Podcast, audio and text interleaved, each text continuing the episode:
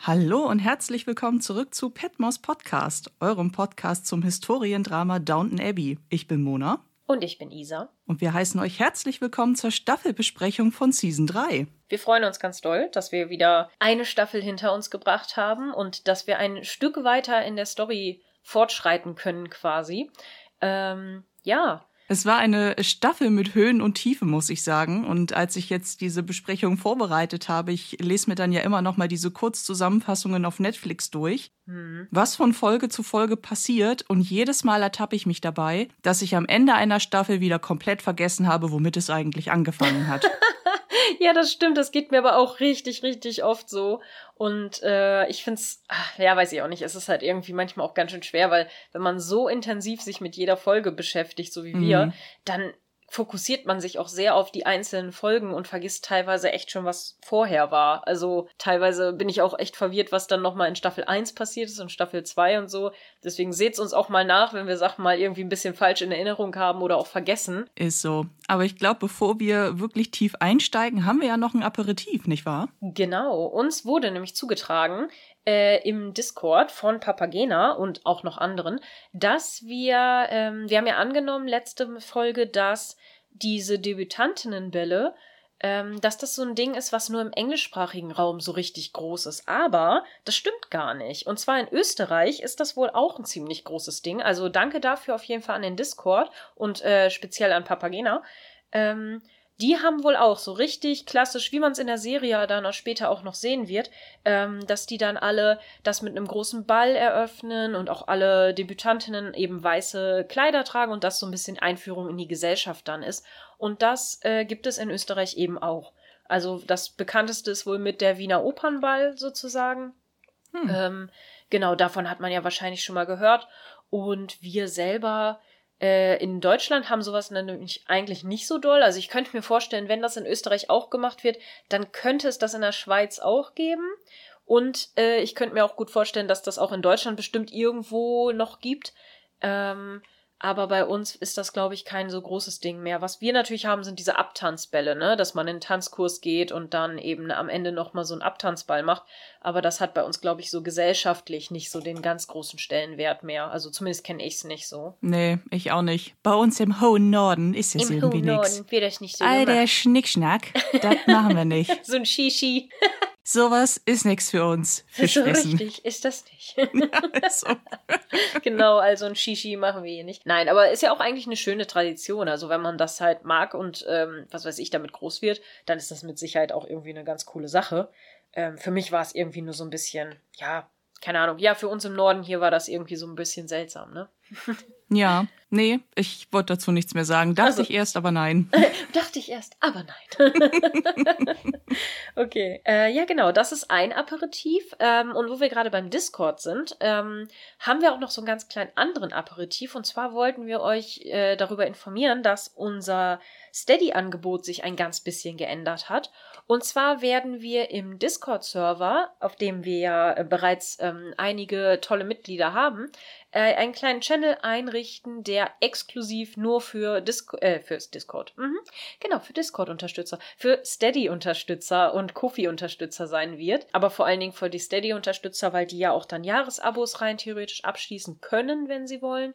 Und äh, ja, ähm, dementsprechend äh, kriegt man das aber tatsächlich auch, wenn man nur monatlich Beiträge zahlt. Ähm, da werden wir dann auch hin und wieder online sein und vielleicht auch sogar mal mit Leuten schnacken und so weiter, also auch persönlich und halt äh, die Fragen ein bisschen spezieller und gezielter beantworten, weil es manchmal für uns ein bisschen schwierig ist, ähm, den Überblick auf den Discord zu behalten, gerade wenn viel diskutiert wird, was aber auch mhm. natürlich sehr schön ist. Ihr sollt damit nicht aufhören, versteht uns nicht falsch. Ähm, aber manchmal ist es für uns ein bisschen schwierig, gerade weil aktuell sehr, sehr viel ansteht in unserem Leben, da kommen wir gleich zu, mhm. äh, haben wir im Moment echt wenig Zeit, uns so richtig doll um die Community zu kümmern. Und dann tut uns das natürlich mega leid, wenn wir dann Sachen übersehen. Und deswegen denken wir, dass es vielleicht auch ganz cool wäre, wenn dann Unterstützer eben nicht untergehen, indem sie dann eben in so einem speziellen äh, Steady-Server sind. Ähm, und wenn wir gerade schon mal bei Steady sind, würde ich halt auch kurz einmal erzählen wollen, also ich weiß nicht, wieso du das siehst, Mona, aber ich finde, wir können ja einmal, wenn wir schon mal dabei sind, mal kurz erzählen, was es da überhaupt gibt. Ja, sehr es, gern. Genau, wir haben dann nämlich so drei Tiers. Ähm, und zwar eins für drei Euro im Monat, eins für sechs Euro und eins für zehn Euro im Monat. Ähm, dementsprechend natürlich jährlich natürlich mehr. Äh, aber da spart man ganz gut bei. Also wenn man jährlich äh, das eine nimmt, dann bezahlt man zum Beispiel nur 36 Euro im Jahr und spart dabei dann eben 33 Prozent an diesem monatlichen äh, Beitrag, unterstützt uns dann aber auch halt schon so ein bisschen. Und wir haben halt gesagt, dass wenn man halt in diesem, halt, halt, halt, genau, wenn man eben diese Unterstützertiers äh, nimmt, bekommt man halt unterschiedliche Sachen dafür. Und zum Beispiel eben diese in diesem Privatkanal im Discord einen, dass man da eben reinkommt. Dann bekommt man äh, ein bisschen Zusatzcontent von uns ähm, den wir dann exklusiv nur für Steady-Mitglieder hochladen werden. Der geht aber nicht über die Serie an sich. Also wir werden da keine Folgen reinpacken, keine vollen Folgen oder so weiter. Macht euch da keine Sorgen. Den normalen Folgen-Content bekommt ihr nach wie vor ohne Unterstützer zu sein und alles. Also macht euch da keine Gedanken. Das sind wahrscheinlich einfach nur so kleinere Sachen. Wir erzählen mal irgendwie Quatsch von unserem Tag oder wir erzählen euch einfach so ein bisschen, was wir gerade so vorhaben. Vielleicht auch mit dem Podcast oder wir machen, keine Ahnung, was, das kommt immer so ein bisschen drauf an, was dann halt auch vielleicht die Leute sich gerne anhören wollen, was sie gerne wissen wollen. Das soll aber wie gesagt, mit den einzelnen Folgen wenig zu tun haben. Ähm, es könnte halt höchstens sein, dass wir vielleicht mal ein bisschen so über Trivia oder Background-Informationen reden dann, die wir vielleicht aus unserem Zusatzmaterial haben. Wir haben ja so eine, ähm, ja, Downton Abbey Box, da können wir dann hin und wieder mal reingucken und dann gibt's da auch ganz viel Zusatzmaterial und da würden wir dann vielleicht eher mal drüber sprechen. Ja, aber das nimmt halt auch kein Überhand. Also, ne, wir werden jetzt nicht hier super viel für Steady-Mitglieder aufnehmen und dann das andere vernachlässigen. Das wird nicht passieren. Also, ähm, ja, nur damit ihr Bescheid wisst und jetzt nicht erwartet, wenn ihr Unterstützer werdet, dass wir jetzt irgendwie ständig stundenlang für euch irgendwelche Sachen dann noch zusätzlich haben. Dafür haben wir leider auch überhaupt nicht die Zeit. Irgendwann, wenn die Podcast-Millionen mal reinkommen, dann vielleicht. Aber ähm, ja, nein. Also wie gesagt, aktuell äh, haben wir auch noch gar keine Steady-Unterstützer, also kann auch sein, dass das einfach gar keiner machen möchte. Es ist auch voll in Ordnung. Genau. Ähm, und wenn man dann eben Jahresabo abschließt, dann kriegt man eben auch noch ein, äh, außer unserem nie endenden Dank, eine Postkarte mit persönlicher Widmung und ähm, ein bisschen Sticker oder andere Sachen aus dem Merch-Shop. Genau. Das ist so ein bisschen das. Und man darf sich natürlich einen äh, Titel beziehungsweise extra Namen in unserer Community aussuchen, mit dem man dann gerne genannt oder angesprochen werden möchte. Wie, äh, was weiß ich, äh, Lord und Lady so und so oder die, das Küchenpersonal oder was weiß ich. genau. Ja, ich hoffe, ihr äh, habt das äh, alles verstanden, wie ich das äh, ausgedrückt habe und erklärt habe. Und ja, das reicht dann auch erstmal von dem ganzen Unterstützerkram, glaube ich. Genau. Aber bei Fragen könnt ihr natürlich jederzeit auf uns zukommen. Und äh, damit übernehme ich sozusagen, weil wir gerade eben eine schöne Überleitungs-Isa hatten. und es wird, ich bleibe quasi bei Discord, auch äh, dort nochmal eine kleine Ankündigung von mir geben, auf Instagram natürlich auch nochmal. Ich muss sowieso Besserungen geloben, wenn es darum geht, auf diesem Discord-Server mehr zu sein. Das tut mir auch wahnsinnig leid.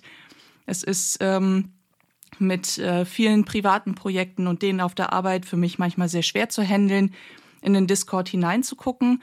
Aber in nächster Zeit wird es für mich nochmal ein äh, bisschen schwieriger, was auch dazu führen kann, aber nicht muss, also wir bemühen uns, dass es nicht passiert, aber dass äh, vielleicht mal eine Folge oder zwei verspätet kommen, weil ich mich gerade im Umzug befinde und mhm. äh, aktuell komplett zwischen Umzugskartons lebe und das meiste schon eingepackt habe, bis auf mein PC-Equipment. Das heißt, die Aufnahmen kann ich noch machen und ähm, natürlich auch die Folgen noch vorbereiten, aber irgendwann wird natürlich der Stichtag kommen, an dem ich auch die Sachen abbauen muss und bis dann Internet alles umgestellt ist, alles aufgebaut ist, dauert das eine Zeit.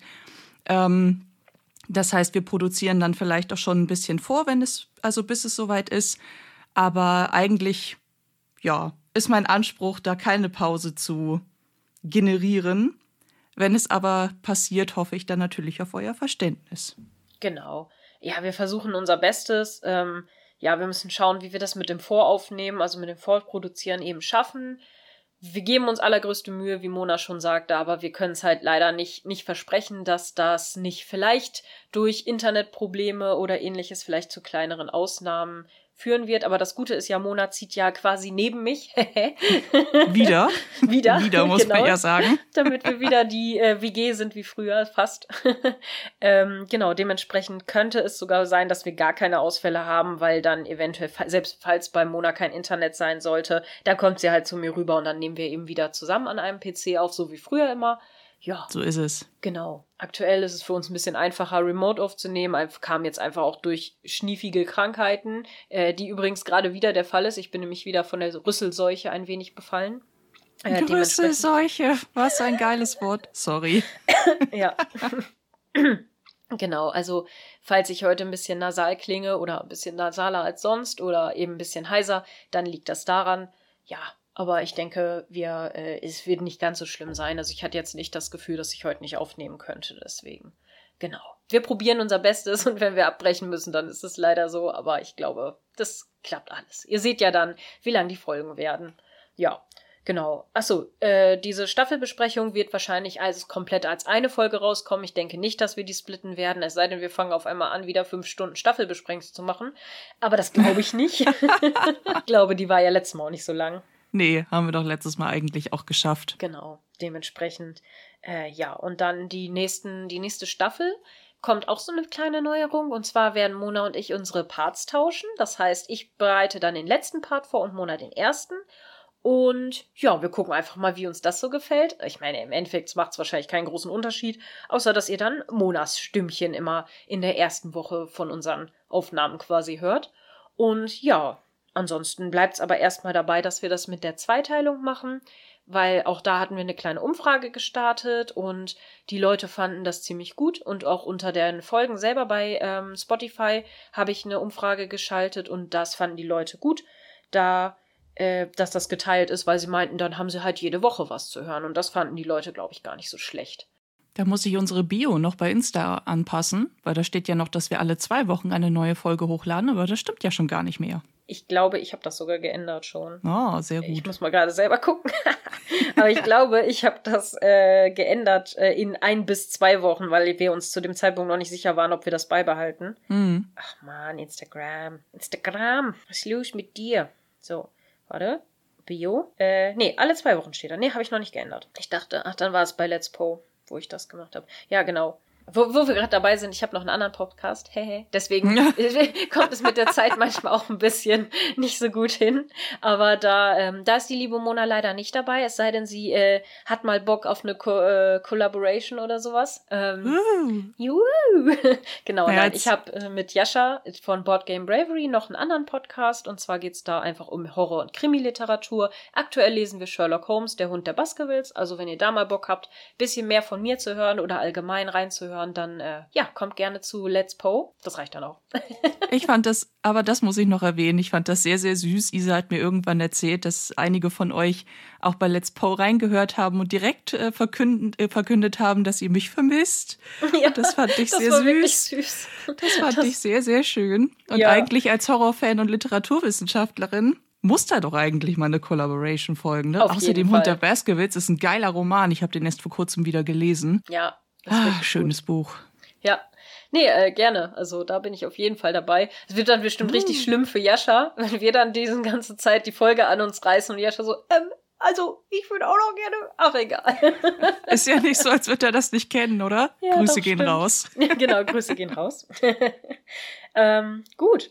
Ich würde sagen, das war genug Aperitif. Der Rest kommt dann gleich in der Staffelbesprechung. Eure Fragen und äh, ja, und Sachen von uns natürlich, die wir so dazu sagen wollten. Ich würde sagen, dann düsen wir weiter in, den, in die Vorspeise, in den Hauptgang. Wie nennen wir das hier?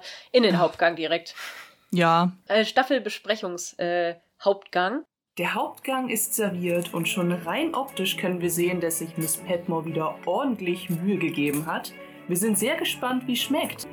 Ähm, wir haben ja letztes Mal auch schon nochmal rausgesucht, so quasi zusammenfassend, welche ähm, Lieblings- und Hassfiguren wir so komplett hatten über die Staffel hinweg. Und ich habe damit Folge 1 bis 5 mal angefangen und den Rest macht dann Mona gleich. Und ich habe zum Beispiel die Lieblingsfiguren sind in Folge 1 bei uns, also bei mir, Daisy, Schrägstrich Mrs. Petmore gewesen. Ich habe die so ein bisschen, ich habe ein bisschen gecheatet und habe die als Couple genommen. Mhm. Ähm, bei Mona war es äh, Mrs. Levinson, also Coras Mutter. Und unsere Hassperson war gemeinsam Larry, also der äh, Sohn von Sir, wie hieß der denn jetzt nochmal? Ich erinnere mich an ihn. Strellen? Ich habe den Namen gerade nee. nicht mehr im Kopf. War das Sir Strellen? Nee, der hatte doch keine Kinder. Sir Anthony? Der war doch äh, von der Armee. War das nicht der, dem Tom Gülle auf den Kopf gießen wollte oder bin ja. ich jetzt völlig falsch? Nee, nee, der Larry war von dem, von dem netten ähm, älteren Herrn, der. Nee, Anthony Strellen war ja der, der Edith heiraten wollte. Quatsch. Genau, richtig. Ähm, boah, ich hab's schon wieder vergessen, wie der, der heißt. Der kommt noch mal vor, der wird noch mal wichtig. Also, ne? Hm, Aber okay. äh, der Larry ist auf jeden Fall dieser verzogene Sohn von ihm, der da auch äh, Tom so abgefüllt hat und so ihn da irgendwie was ins, in den Drink gemixt hat. Genau. Genau, und das war das. Ja, wenn man sich das auch überlegt, ne, deswegen war, äh, meinte ich das vorhin, dass ich ganz häufig wieder vergesse, was so in, am Anfang einer Staffel war, mhm. weil ich dann auch so dachte, da ist Sybil noch da. Das ist diese ganze Folge, wo die Hochzeitsvorbereitungen von Matthew und, und Dings ja. laufen, oh Gott, wo, wo einfach, wo einfach Martha, also Mrs. Levinson, auftaucht und sagt, ja, ja, sag mir, was du vorhast, und dann gebe ich dir Tipps, wie ich es noch besser mache. Ich bin Violet und Isabel in einem. Überlass das alles mir. Ich bin sympathisch und sympathisch. Ich. Ja, ja, ja. Als Mrs. Levinson. Ich als Mrs. Levinson, genau. Genau, in äh, Folge 2 hatten wir dann Cora und ihre Mutter. Also ich hatte Cora und Mona hatte Mrs. Levinson wieder. Ähm, he. All-time Favorite von Mona. ähm, Unsere Hassperson war von mir Mr. Carson. Sehr ungewöhnlich, aber ich fand ihn nicht gut da. Und äh, bei dir war es Mary, weil wir beide fanden, dass die halt diesen fürchterlichen Standesdünkel so doll hatten. Und bei mir war es, glaube ich, weil Mr. Carson halt äh, Mrs. Hughes so angegangen hat, mit so von wegen, ja, jetzt seien sie mal hier nützlich und bibebe. Und äh, sie war dann so, äh, excuse me, ne?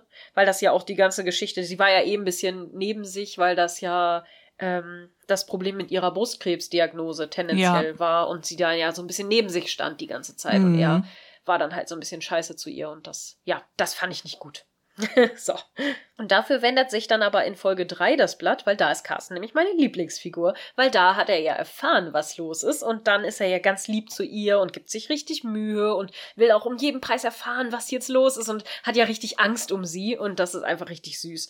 Und ähm, da war die Lieblingsfigur von uns beiden auch Carson. Ähm, unsere Hassfiguren waren bei mir Matthew und bei Mona Violet. Was auch ungewöhnlich ist. Ja, das stimmt. Also Violet mal als Hassfigur zu küren kommt zwar vor, aber selten. Das stimmt. Also bei mir, bei dir war es, glaube ich, auch Violet, weil sie einfach auch die ganze Zeit so äh, und der äh, und der Pöbel und oh, da müssen wir umziehen und Tüdelüt und so weiter. Und das fandst du, glaube ich, ziemlich scheiße.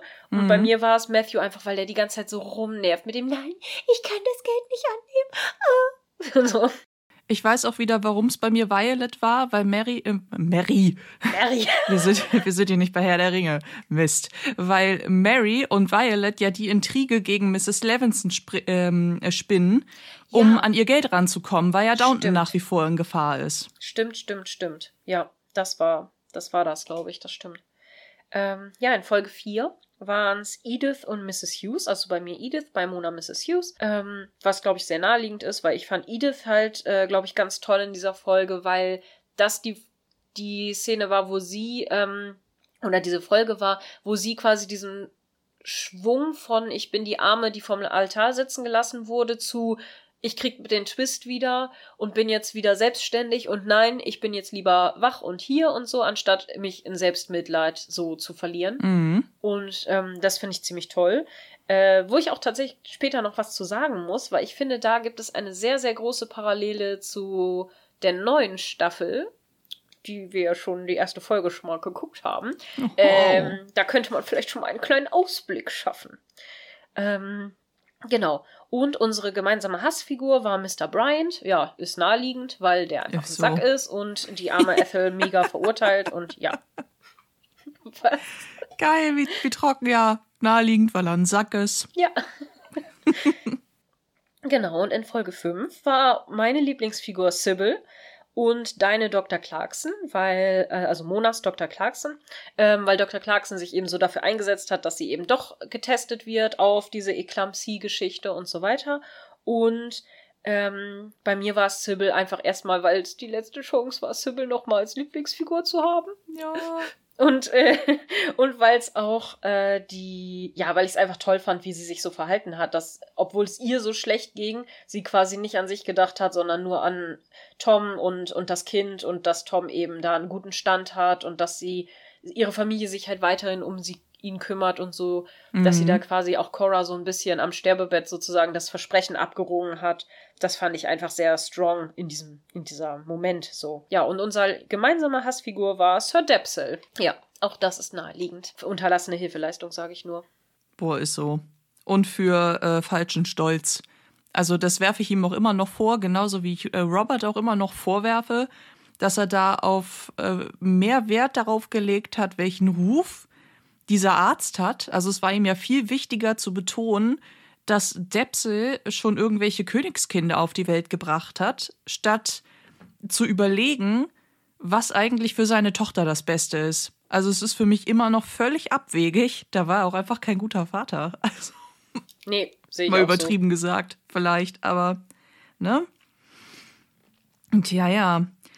Machen wir mal mit Folge 6 weiter. Ich habe tatsächlich auch die ähm, Lieblingszitate von uns mitgebracht, aber ich hatte auch ein wenig den Luxus, dass, dass ich es anhand unserer Stories noch sehr gut nachvollziehen konnte. Ja, ich irgendwie, ich habe ich hab den, völlig den Überblick verloren. Also mir tut das leid, dass ich die Lieblingszitate für unsere Folgen nicht rausgesucht habe, weil ich habe, weil am Anfang haben wir irgendwie sehr geschludert mit dem Hochladen mhm. und da ich ich habe ich wusste nicht mehr zu welches zu welchem zu welcher Folge richtig gehört, deswegen war ich völlig verwirrt.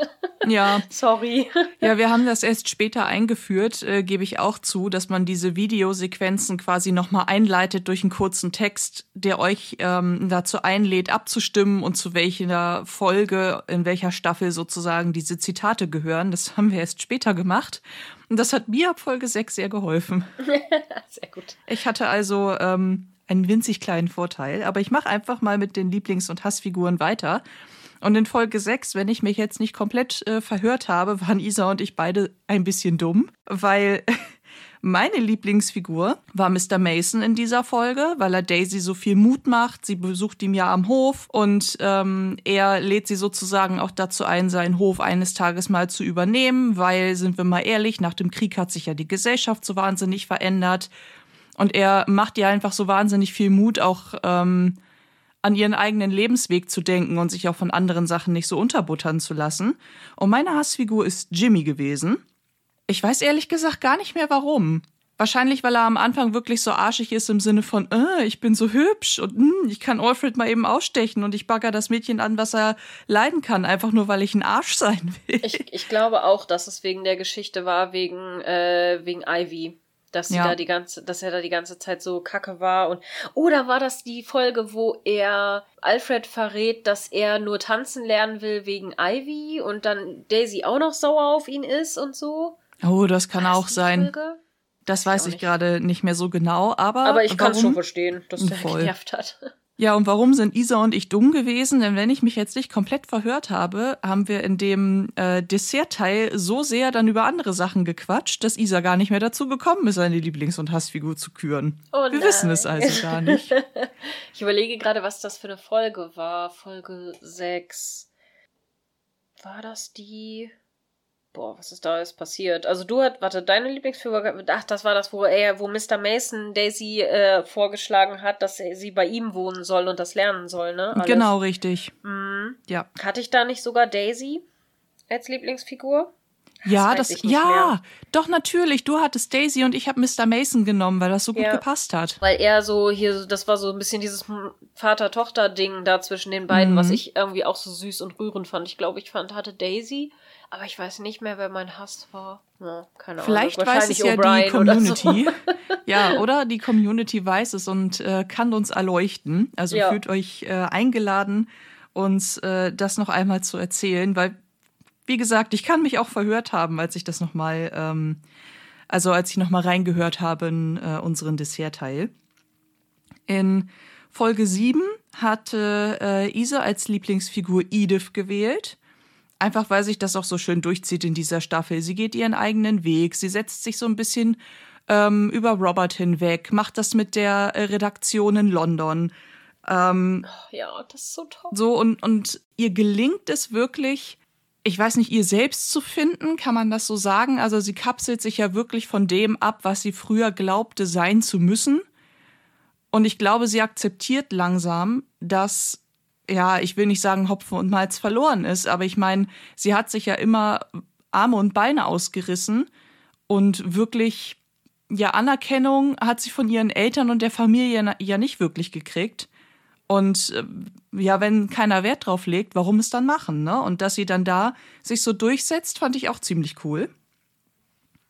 Meine Lieblingsfigur in der Folge ist Gregson gewesen, also ihr Verleger, weil ähm, ich das auch einfach so cool äh, fand, wie er mit ihr umgeht. Also er ähm, ist tatsächlich eine der ersten Figuren, finde ich, die Edith dann auch als das sieht, was sie ist und sie in den Dingen auch unterstützt. Also er zeigt ja auch ganz offen Interesse an ihr, was ich auch sehr cool finde und das ohne irgendwie Mitleid erregen zu wollen. Vielleicht hat er auch genügend Abstand zur Familie, eben weil er in London lebt und dieses ganze Gedöns drumherum einfach nicht mitgekriegt hat. Aber ich fand ihn auf jeden Fall sehr cool in der Folge und Isa und ich hatten in Folge 7 eine gemeinsame Hassfigur und das war O'Brien. Ja, das passt ja. Richtig. Ja. Das warum, äh, warum war. war es in der Folge nochmal O'Brien? Ich meine, dass das O'Brien gewesen ist, weil sie anfängt, die Intrige gegen Thomas zu spinnen. Ja, ja, ja, ja, ja, das stimmt. Das war das mit dem, äh, dass sie das anleiert mit, ähm, mit der Geschichte mit Jimmy.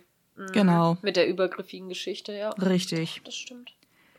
In Folge 8, ich muss mal ganz kurz blättern, ähm, hatten wir wieder eine gemeinsame Hassfigur. Das ist erneut O'Brien gewesen, aus genau dem gleichen Grund, Ja. weil sie es nicht lassen kann. Und wir hatten sogar in dieser Folge eine gemeinsame Lieblingsfigur, und das war Mrs. Hughes. Ja, ja, Mrs. Hughes wieder mal, weil sie sich so toll, äh, ich glaube, das war das, wo sie sich so, nee, das war das noch nicht, wo sie sich so toll für, äh, für Tom eingesetzt hat, oder? Das war in Folge 9, das ist danach. Ah, das ist das, wo sie äh, Thomas so beiseite nimmt und sagt, hier, komm, kommen Sie mal mit rein, ne, so Genau. von wegen, jetzt erzählen Sie mir erstmal, was passiert ist. Ach, Richtig. was, so von wegen hier grausam und abstoßen, ja, jetzt müssen Sie es mir wirklich erzählen, ne? Ja, Genau so ist es. ja, ja, ja. ja. Ähm, Ach, das war toll. Ach, ja, ich sag's dir. Für Folge 9 habe ich vergessen, die Lieblings- und Hassfiguren aufzuschreiben. Ich meine aber, dass ich es noch weiß.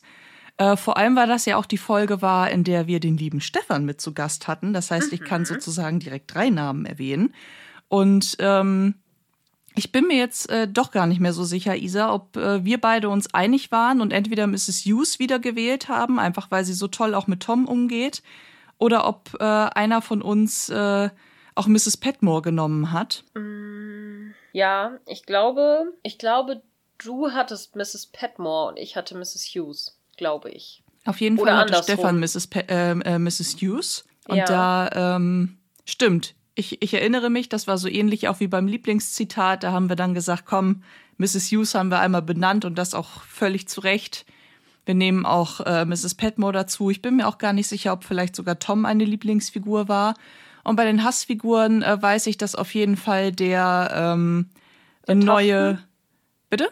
Der Taften war bei, Genau. bei mir, glaube ich. Der Taften war dabei und ich meine auch, dass ähm, Edna dabei war, Edna.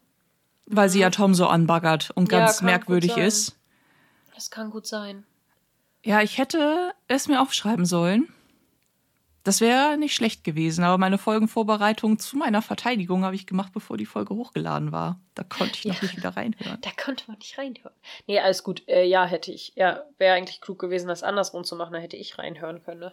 Ach, egal. naja, egal. Nicht, das ist äh, nicht so wichtig. Ein paar äh, Lieblingszitate habe ich aber auch mitgebracht. Ich, aber wolltest du noch was sagen dazu? Ich wollte nur kurz zu den äh, Figuren nochmal sagen. Mhm. Ich glaube, dass wir aber ganz gut zusammenfassen können, dass auf jeden Fall ähm, Mrs. Hughes ziemlich gut bei uns weggekommen ist Mhm. als Lieblingsfigur in der Staffel. Und äh, auch Mrs. Petmore und Edith, ne? Hatte ich so das Total. Gefühl. Das waren so, glaube ich, die drei, die am besten bei uns weggekommen sind bisher. ich muss So auch sagen.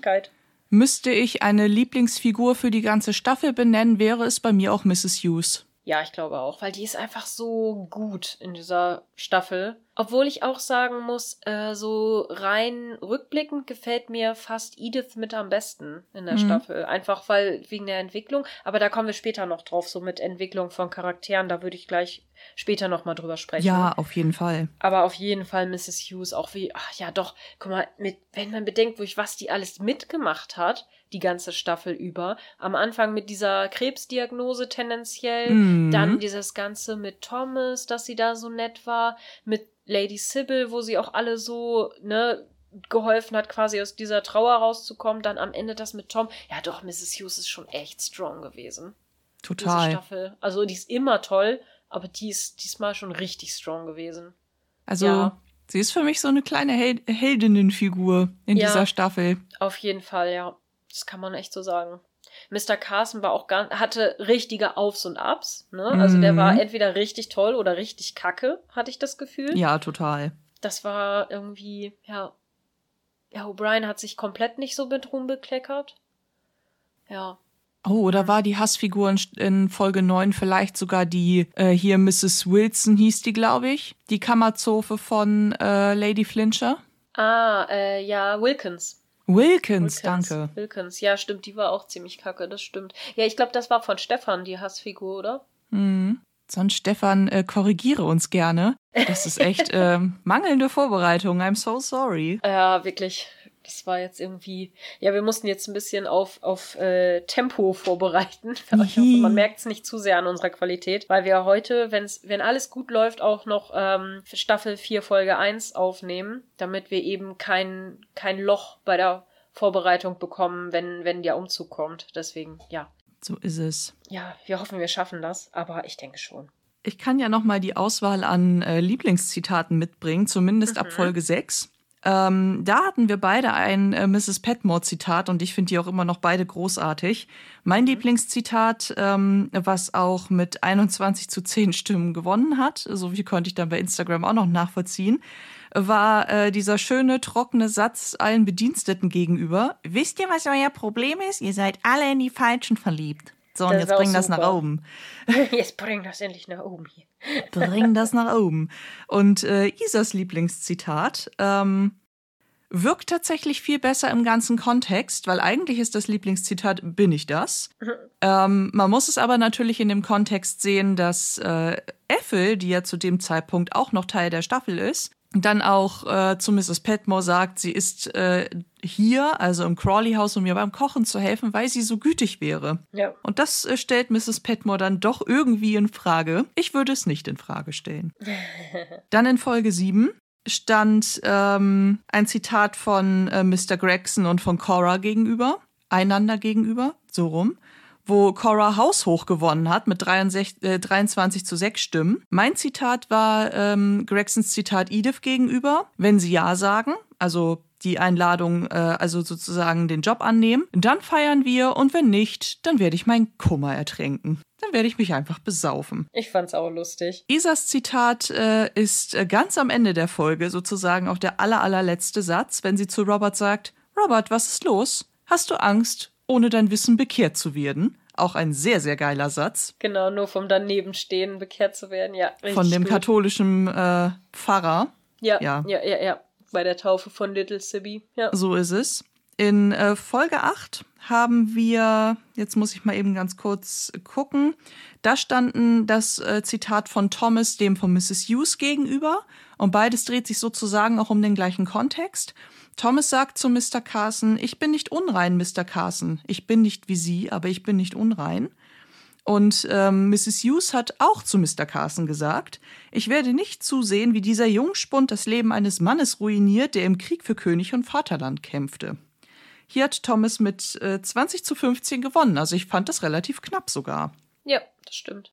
Und in äh, Folge 9, wo die Abstimmung jetzt gerade, wo wir aufnehmen, auch noch läuft, stehen mhm. äh, drei Zitate einander gegenüber, weil wir ja den lieben Stefan von Auf ein Butterbier und Alberts Urenkel-Podcast zu Gast hatten.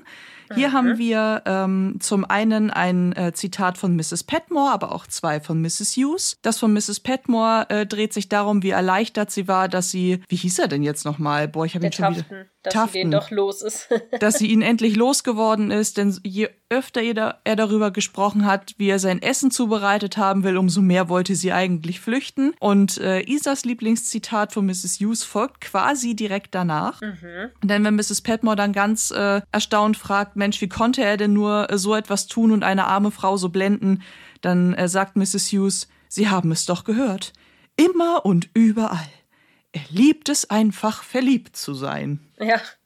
Aber ich muss sagen, tatsächlich auf Englisch war das ein bisschen cooler als im mhm. Deutschen. Du hast ja das äh, mit dem deutschen Untertitel hochgeladen, habe ich gesehen. Ja. Und im, Eng äh, im Englischen ist es einfach so, äh, he loves to be in love. Ja, das stimmt. das stimmt. Ja.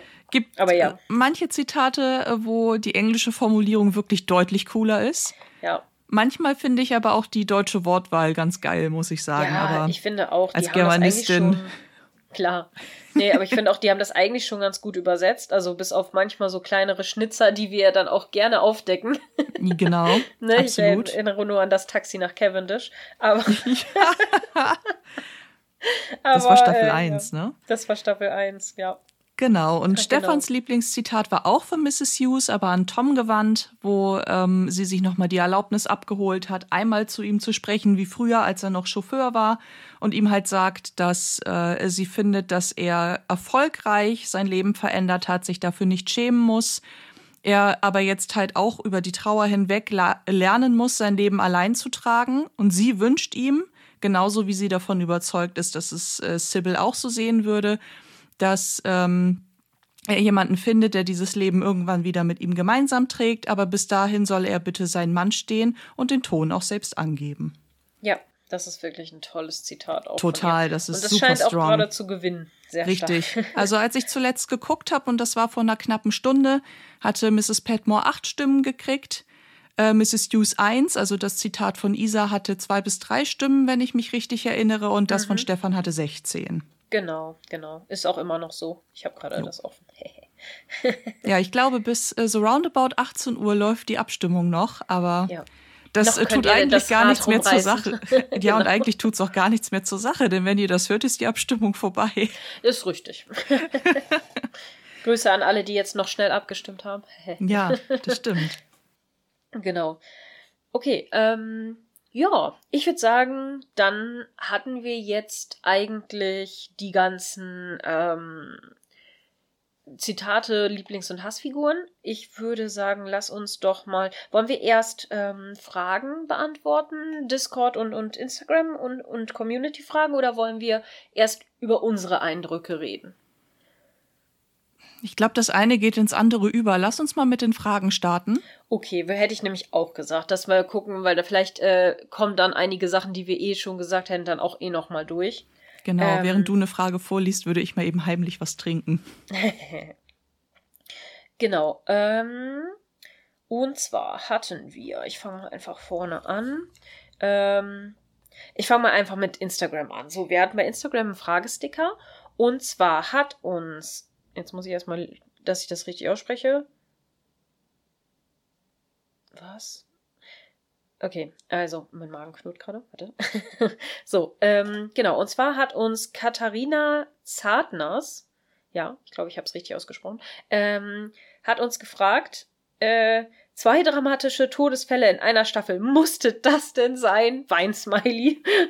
ist so. Boah, ist, ist so. Äh, ja, also das ja, das ist richtig krass. Und äh, da folgen auch noch, äh, tatsächlich, da schließen sich gleich noch so ein paar andere Fragen an. Ja, war eine dramatische Staffel, ne? Also mm. fand ich auch ganz schön heftig. Am Anfang stirbt Sybil, dann am Ende stirbt Matthew.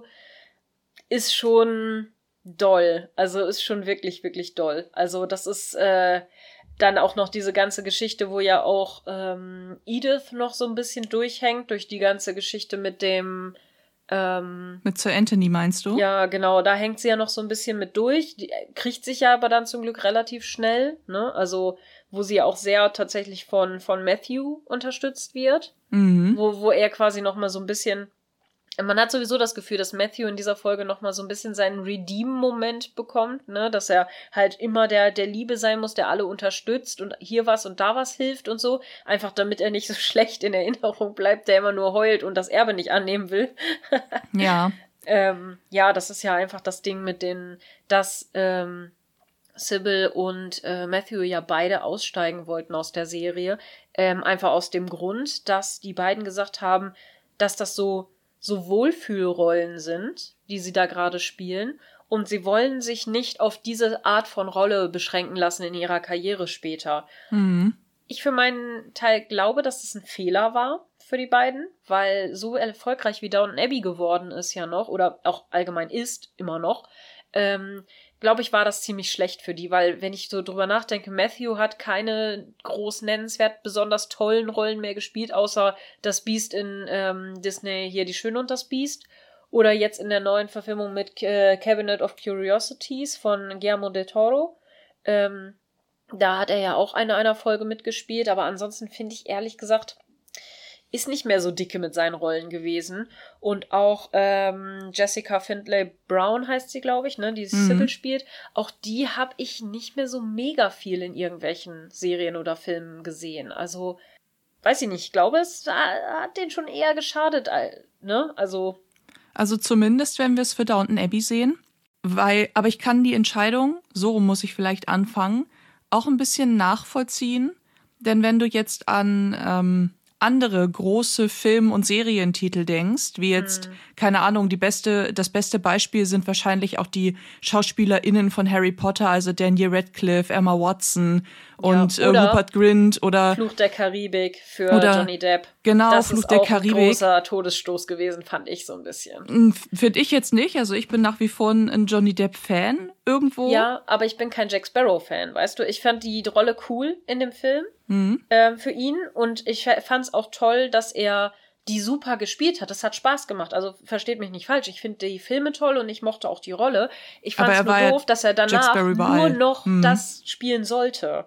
Also auch als der verrückte Hutmacher in Alice im Wunderland und so weiter. Eigentlich war der immer Jack Sparrow, so ein bisschen.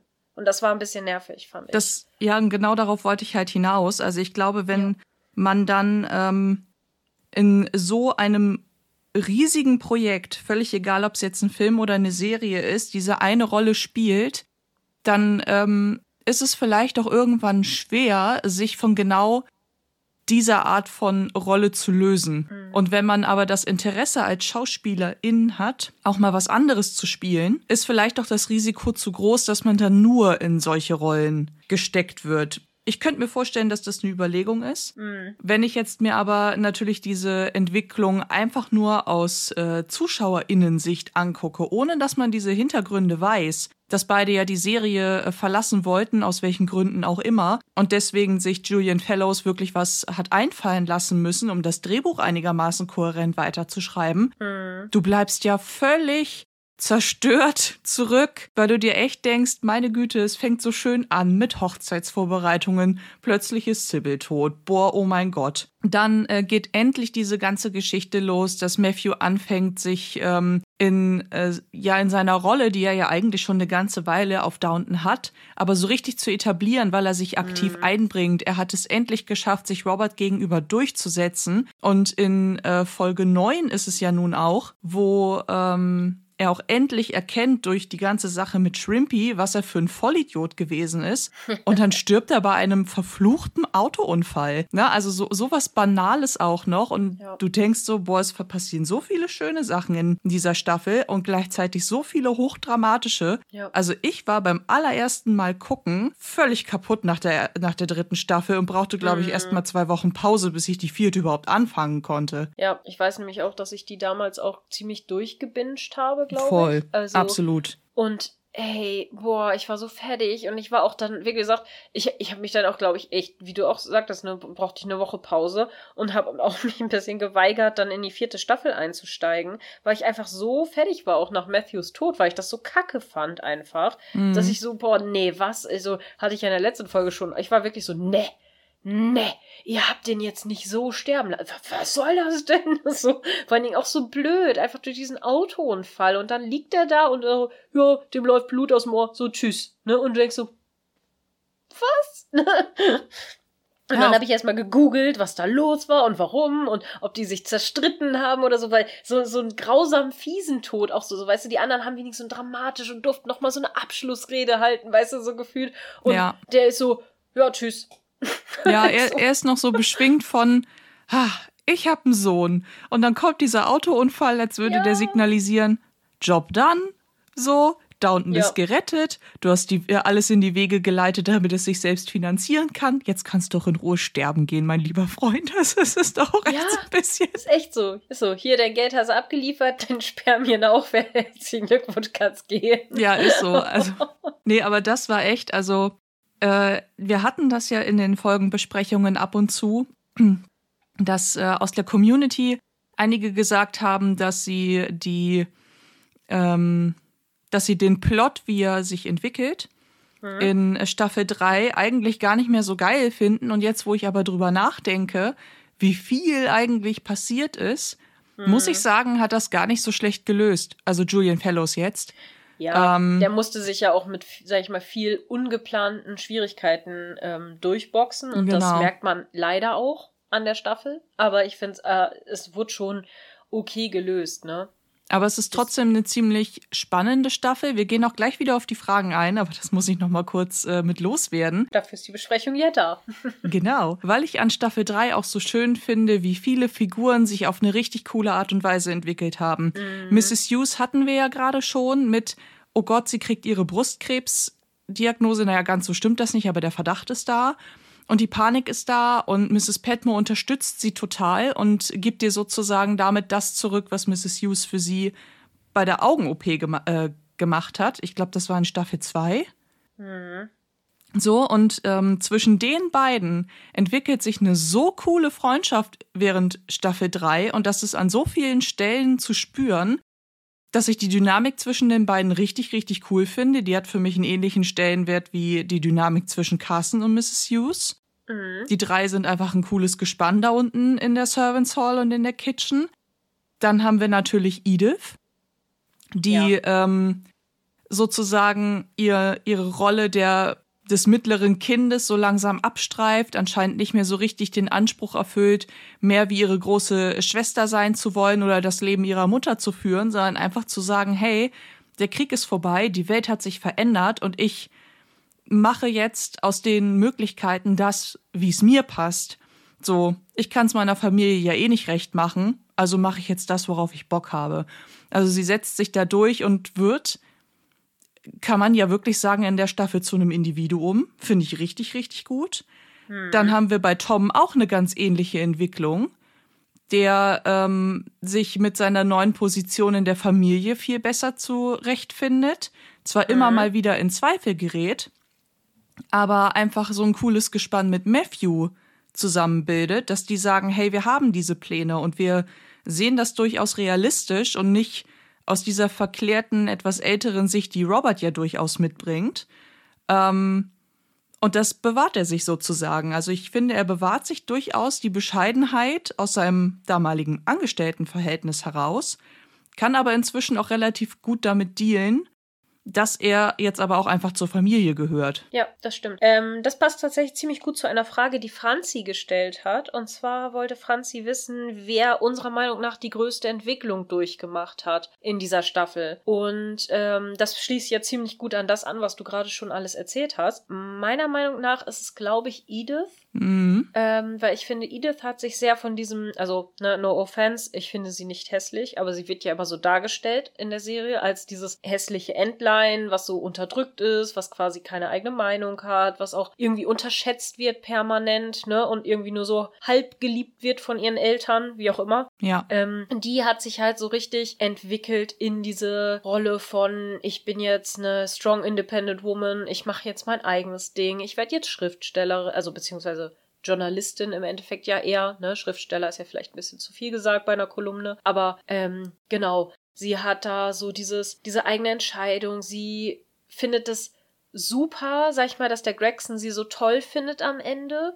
Sie schmeißt sich aber nicht mehr so ran wie bei Sir, Sir Anthony, sondern äh, und dieses so auf Krampf so doch liebe mich, sondern sie ist so, nee, weißt du was, das hat eigentlich auch gar kein Happy End zwischen uns, ne? Wie, wie stellst du dir das vor? Und als er dann Tschüss sagen will, da sagt sie, nee, weißt du was, eigentlich nicht. Je länger ich doch drüber nachdenke, lass mal nicht machen, lass mal ne, ist schon okay, wir kriegen das schon hin und so, ne? Ja. Und dann äh, finde ich das irgendwie richtig cool, aber halt nicht auf diese klammernde, verzweifelte Art und Weise, sondern so dieses, ne, ich weiß, was ich will und ich stehe mein, meine Frau. ja. Genau. Und ähm, deswegen finde ich das eigentlich, finde ich persönlich für mich, dass äh, Edith sich am meisten entwickelt hat. Sehe ich genauso. Weil ich finde zum Beispiel Mary hat sich in der letzten Staffel mehr entwickelt. Jetzt ist sie ja so, ähm, jetzt ist sie halt einfach relativ konstant gut. Also sie ist nicht zu zickig zu Edith mehr, sie ist nett irgendwie so auf ihre Art und Weise. Und ich finde, das ist aber dabei in der letzten Staffel eigentlich schon passiert. So ein bisschen. Und halt durch den Tod von Sybil jetzt natürlich, das massiv. Aber so im Endeffekt hat, finde ich, hat sich Mary nicht so ganz doll weiterentwickelt. Das kommt eher vielleicht wieder in der nächsten Staffel so ein bisschen. Tom ist natürlich ein großer Kandidat, der sich auch sehr stark entwickelt hat. Aber ich finde auch bei Tom war es eher vor Sibyls Tod seine Entwicklung schon. So, so richtig doll. So dieses, dass er sich eben da auch mit ihr niedergelassen hat und eben auch gesagt hat, okay, komm, dann nehme ich jetzt Abstand. Er hat jetzt zwar diesen Job angefangen mit dem, äh, ähm, dass er da der Verwalter von Downton wird. Mm, aber auch da, äh, ja, obwohl doch, das hat er sich eigentlich schon in dieser Staffel erarbeitet. Das ist eigentlich schon ein großes Ding. Ähm, aber ich finde auch, er ist halt vorher schon ein unheimlich freundlicher Charakter gewesen und ein supportive Charakter und jemand, der eine Meinung hat und so weiter. Und der hat das halt so ein bisschen verloren, jetzt durch den Tod von Sybil auch und so weiter, dass er kurzzeitig halt ein bisschen wieder, ach nee, ne, ich bin so sehr in Trauer und weiß nicht, was ich machen soll und so. Und jetzt so gegen Ende der Staffel hat er es ja dann quasi, findet er so ein bisschen seine Stimme wieder. Mhm. So. Das ist aber nichts, was er nicht schon hatte, so irgendwo, ne? Also meiner Richtig. Meinung nach. Ja, ja. ja. Also sehe ich ähnlich. Äh, das Einzige, wo ich widersprechen würde, ist, dass Tom sich ähm, noch vor Sibbits Tod am meisten entwickelt hätte. Denn wenn ich mich erinnere, gab es ja zwischen den beiden hier und da eine Menge Konfliktpotenzial. Mhm. Eben weil in Tom da noch viel stärker diese Abwehrhaltung gegenüber ja seiner eigentlichen Rolle in der Familie ähm, ja irgendwie in seinem Herzen quasi geschlagen hat und äh, das bestand. Und Sybil ja von Anfang an aber den Wunsch hegte, hey, du kannst ja gern so sein, wie du bist, aber darf ich mir nicht trotzdem wünschen, dass es ein, eine harmonische Koexistenz gibt? Ja. Und ich finde, die, äh, diese Entwicklung, die Tom macht, spürt man zuerst, wenn er äh, Cora gegenüber verkündet, und das ist die Folge, wo äh, dieses Cricket-Spiel so präsent ist. Ich glaube, das ist Folge 7, mhm. wo er zu Cora dann auch sagt, hey, äh, wie würdest du es finden, wenn ich doch mit Little Sybil so lange hier bleiben würde, bis, mhm. ja, ich glaube, sie groß ist oder so. Ja. Und äh, das ist ja schon mal ein ganz klares Signal, dass er ähm, etwas, was man von ihm normalerweise erwarten würde, nicht tut, nämlich sich seine Tochter zu schnappen. Ja und abzuhauen, wieder nach Irland zurück, weil eigentlich hatten sich ja er und Sybil dort ein ja. Leben aufgebaut. Davon muss man ja irgendwie ausgehen. Das stimmt. Das, ja, gut, aber es geht ja nicht, weil er kann ja nie wieder nach Irland zurück, sonst wird er ins Gefängnis gesteckt. Ja, gut, das stimmt, aber er wollte ja auch nach Liverpool. Das hätte er ja trotzdem machen können. Genau, und das war ja auch das, was man eher erwartet hätte. Ne? Richtig. Dass er das macht. Aber das ist ja nicht das, was Sybil für ihn gewollt hätte. Das Deswegen. ist auch richtig. Genau. Ja, äh, das mit dem Cricket-Spiel ist übrigens auch wieder eine gute Überleitung. Und zwar hat Wuschelinchen uns äh, naja gut, eher, eher einen Kommentar geschrieben als eine Frage gestellt, aber es war so ein, ach so, und das wichtige Cricket-Spiel fand davor nie statt und jetzt danach auch nie wieder. Aha, aber es ist so wichtig, so ungefähr. Ja, ähm, sassy Nachricht von Wuschelinchen, ja, sehe ich genauso. Ähm, ist halt irgendwie total Banane, ne? Dieses Cricket-Spiel so, oh, das ist hier wird so hoch gelobt, so als ob das immer stattfindet. Wir haben noch nie was davon mitbekommen und werden auch nie wieder was davon mitbekommen. Finde ich total bescheuert. Ja, Find das ist aber ja bei vielen Handlungssträngen so. Also ist denken so. wir bitte, hier bitte O-Ton äh, aus der Community an Isabels Noten.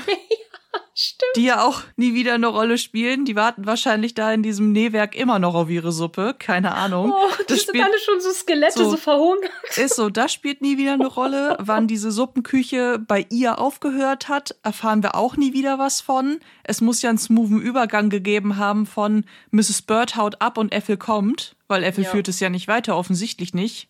Ja. Keine Ahnung, also wissen wir nicht. Dann, oh, Dann Igel, das wichtigste äh, Event Ereignis. im Kalender seiner Lordschaft. Ja. Mhm, sehen wir nur ein Ist einziges so. Mal. Und dann, und dann wird ja auch direkt eingeleitet, dass es nie wieder stattfinden kann, weil, ups, das Vermögen ist weg. Ja. Die hauen ab ins Ausland. Ja. Tülü. Die Blumenshow. Die Blumenshow aus Staffel Stimmt. 1 ist auch so ein richtig krasses Ding. Weißt du, das ist jedes Jahr und natürlich gewinnt jedes Jahr Violets und so komisch. Haben wir noch nie gesehen, werden wir auch nie wieder sehen. Hm. Ne? Ja, wer weiß, was der Krieg alles verändert hat. Ja, alles.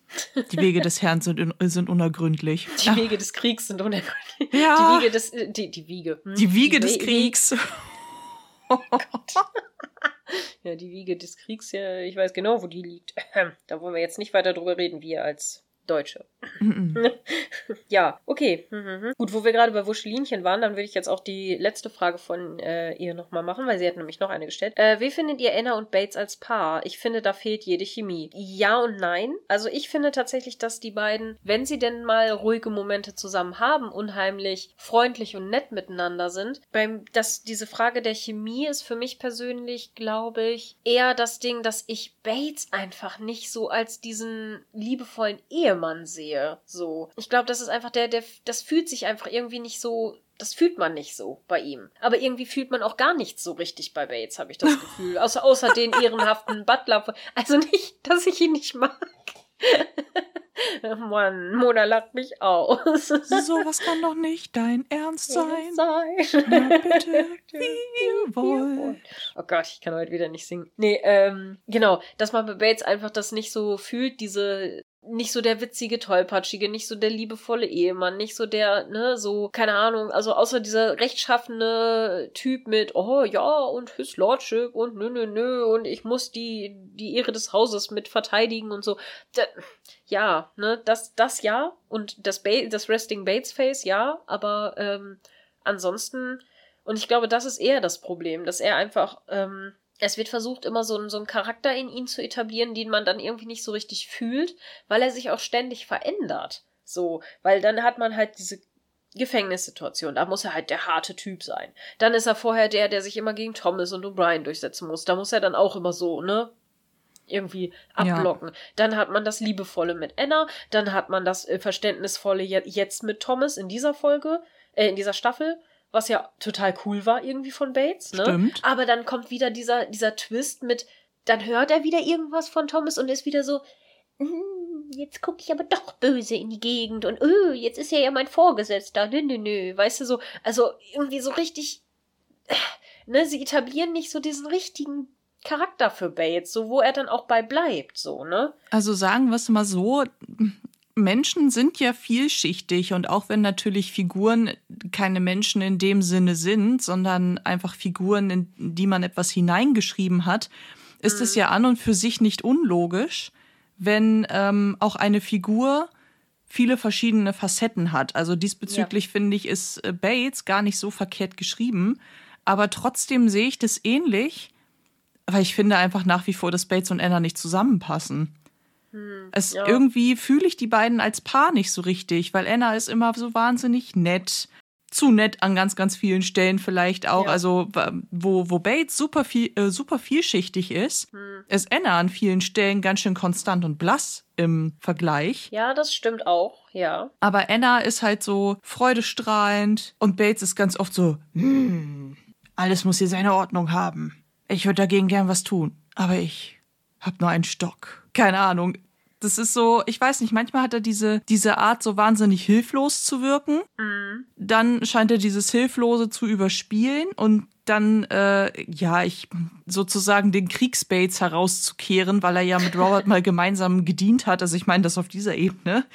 Ja. Ähm, und ich weiß nicht, irgendwie, vielleicht sind die beiden äh, Schauspieler ähm, sich auch alterstechnisch, vielleicht sind die auch gar nicht so weit auseinander, aber auf mich wirkt Anna viel jünger als Bates. Ja, genau. Hm. Und ich denke mir, wenn es irgendeine andere Figur gegeben hätte, die irgendwie in Annas Alter in Downton eingeführt worden wäre, hätten die wahrscheinlich viel besser zueinander gepasst. Und damit meine ich jetzt nicht nur optisch. Äh, das kommt ja noch. Ach so. Kommt noch eine Figur, die da ein bisschen, bisschen eher, sag ich mal, rein alterstechnisch zu passen würde. Ah, wenn das die ist, an die ich denke Schwierig. Ach, merken wir uns das für später. Ich überlege gerade, an wen denkst du denn da? Ich äh, denke da an einen bestimmten Bediensteten, der äh, auf etwas forschere Art und Weise an Anna Interesse zeigt.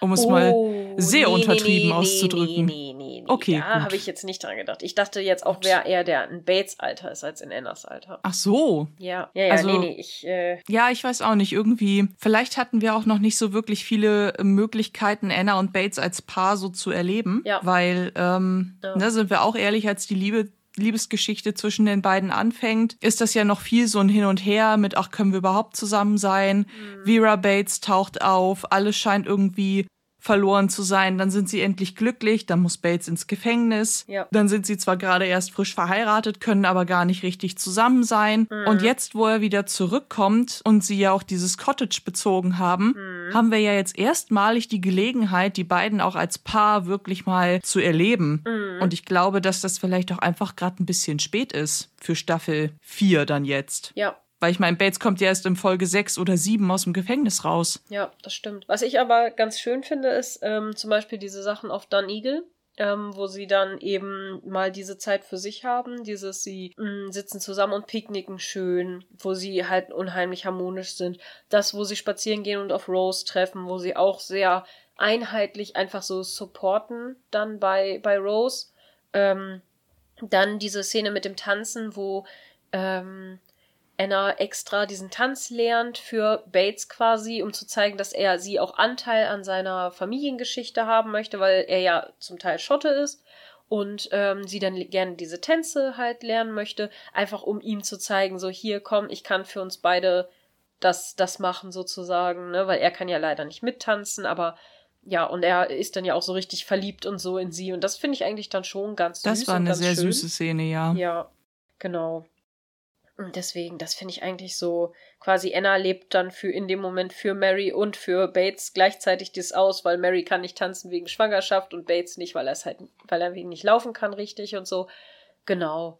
Das ist so diese Dinge, ja. Aber an sich finde ich halt auch insgesamt, wie du schon sagtest, die sind halt sehr unterschiedlich und Anna ist eben sehr lieb und sehr lebensbejahend und sehr fröhlich. Also sind ein sehr fröhlicher Charakter und Bates eben nicht so ganz. Andererseits, ne, Unterschiede ergänzen sich ja auch manchmal ganz gut und manchmal braucht man ja auch einfach so einen Ruhepol dann auf der anderen Seite. Kann halt auch funktionieren, ne? Ja, aber ich, ich weiß auch nicht, es gibt halt auch wiederum ein paar Facetten, die an Bates jetzt angedeutet und gezeigt wurden, die fühle ich bei ihm halt nicht. Also ich mm. denke da an die Szene aus dem Cottage zurück, wo er plötzlich so oh, lassiv äh, anfängt, ihr da das. was aus dem äh, aus der Hand zu reißen ja. und da so ein bisschen hotty äh, sie auf dieses völlig durchgelegene Sofa zu stoßen. Und ich denke so, irgendwie ist das nicht Bates. Nee, das stimmt. Den, den kaufe ich den heißen Liebhaber einfach nicht ab. Ja, es, es ist wirklich so. Ja, ich, ich muss halt, wie gesagt, auch dieser Frage beziehungsweise dieser Aussage zustimmen, dass man es irgendwie nicht so ganz fühlt bei denen. Aber mhm. ja, es funktioniert für die Serie schon einigermaßen, aber so richtig fühlen tut man es nicht, das stimmt schon. Nee, boah, ich glaube, ich habe mich um Kopf und Kragen geredet. Sorry, ähm, Leute. Ich hoffe, ihr wisst, wie ich es meine. Taba hat gefragt, warum musste Sybil sterben? Ja, weil die Schauspielerin aussteigen wollte. Ich glaube, das kann man relativ schnell beantworten. Ist halt echt schade. Wir sind auch sehr traurig darüber, aber ja. ist wie es ist, ne? Ja. Und weil die Serie natürlich auch irgendwo ohne Drama nicht auskommt, ne? Aber Ja, das stimmt. Die also Staffel 3 ist schon hochdramatisch. Also so viel Drama wie in Staffel 3 gab es, glaube ich, in der ganzen Serie noch nicht. Das glaube ich auch fast, ja, das stimmt. Dann würde ich tatsächlich mal gerade auf was anderes kommen und dann können wir nämlich auch gleich schon ein bisschen weiterleiten. Und zwar haben wir von Germknödel nämlich vor einiger Zeit schon eine Frage bekommen, ähm, die wir dann leider in der letzten Folge vergessen haben zu besprechen. Die, deswegen oh no. würde ich die gleich mal als erstes. Germknödel fragt nämlich, warum werden Daisy und Ivy ausgeschlossen bei der Frage um Thomas, also wegen der Übergriffigkeit? Also werden sie nicht gefragt, weil man sie quasi als, als Frauen, also als junge Frauen davor schützen nutzen möchte, überhaupt sowas zu erfahren. Und äh, wissen sie überhaupt etwas von, von Homosexualität? Also überhaupt von dieser Geschichte? Wissen sie überhaupt, dass es das gibt? So, das Frage so ein bisschen. Okay. Willst du zuerst oder soll ich? Kannst du ruhig anfangen. Ich habe jetzt die letzten Fragen schon immer so reingegrätscht.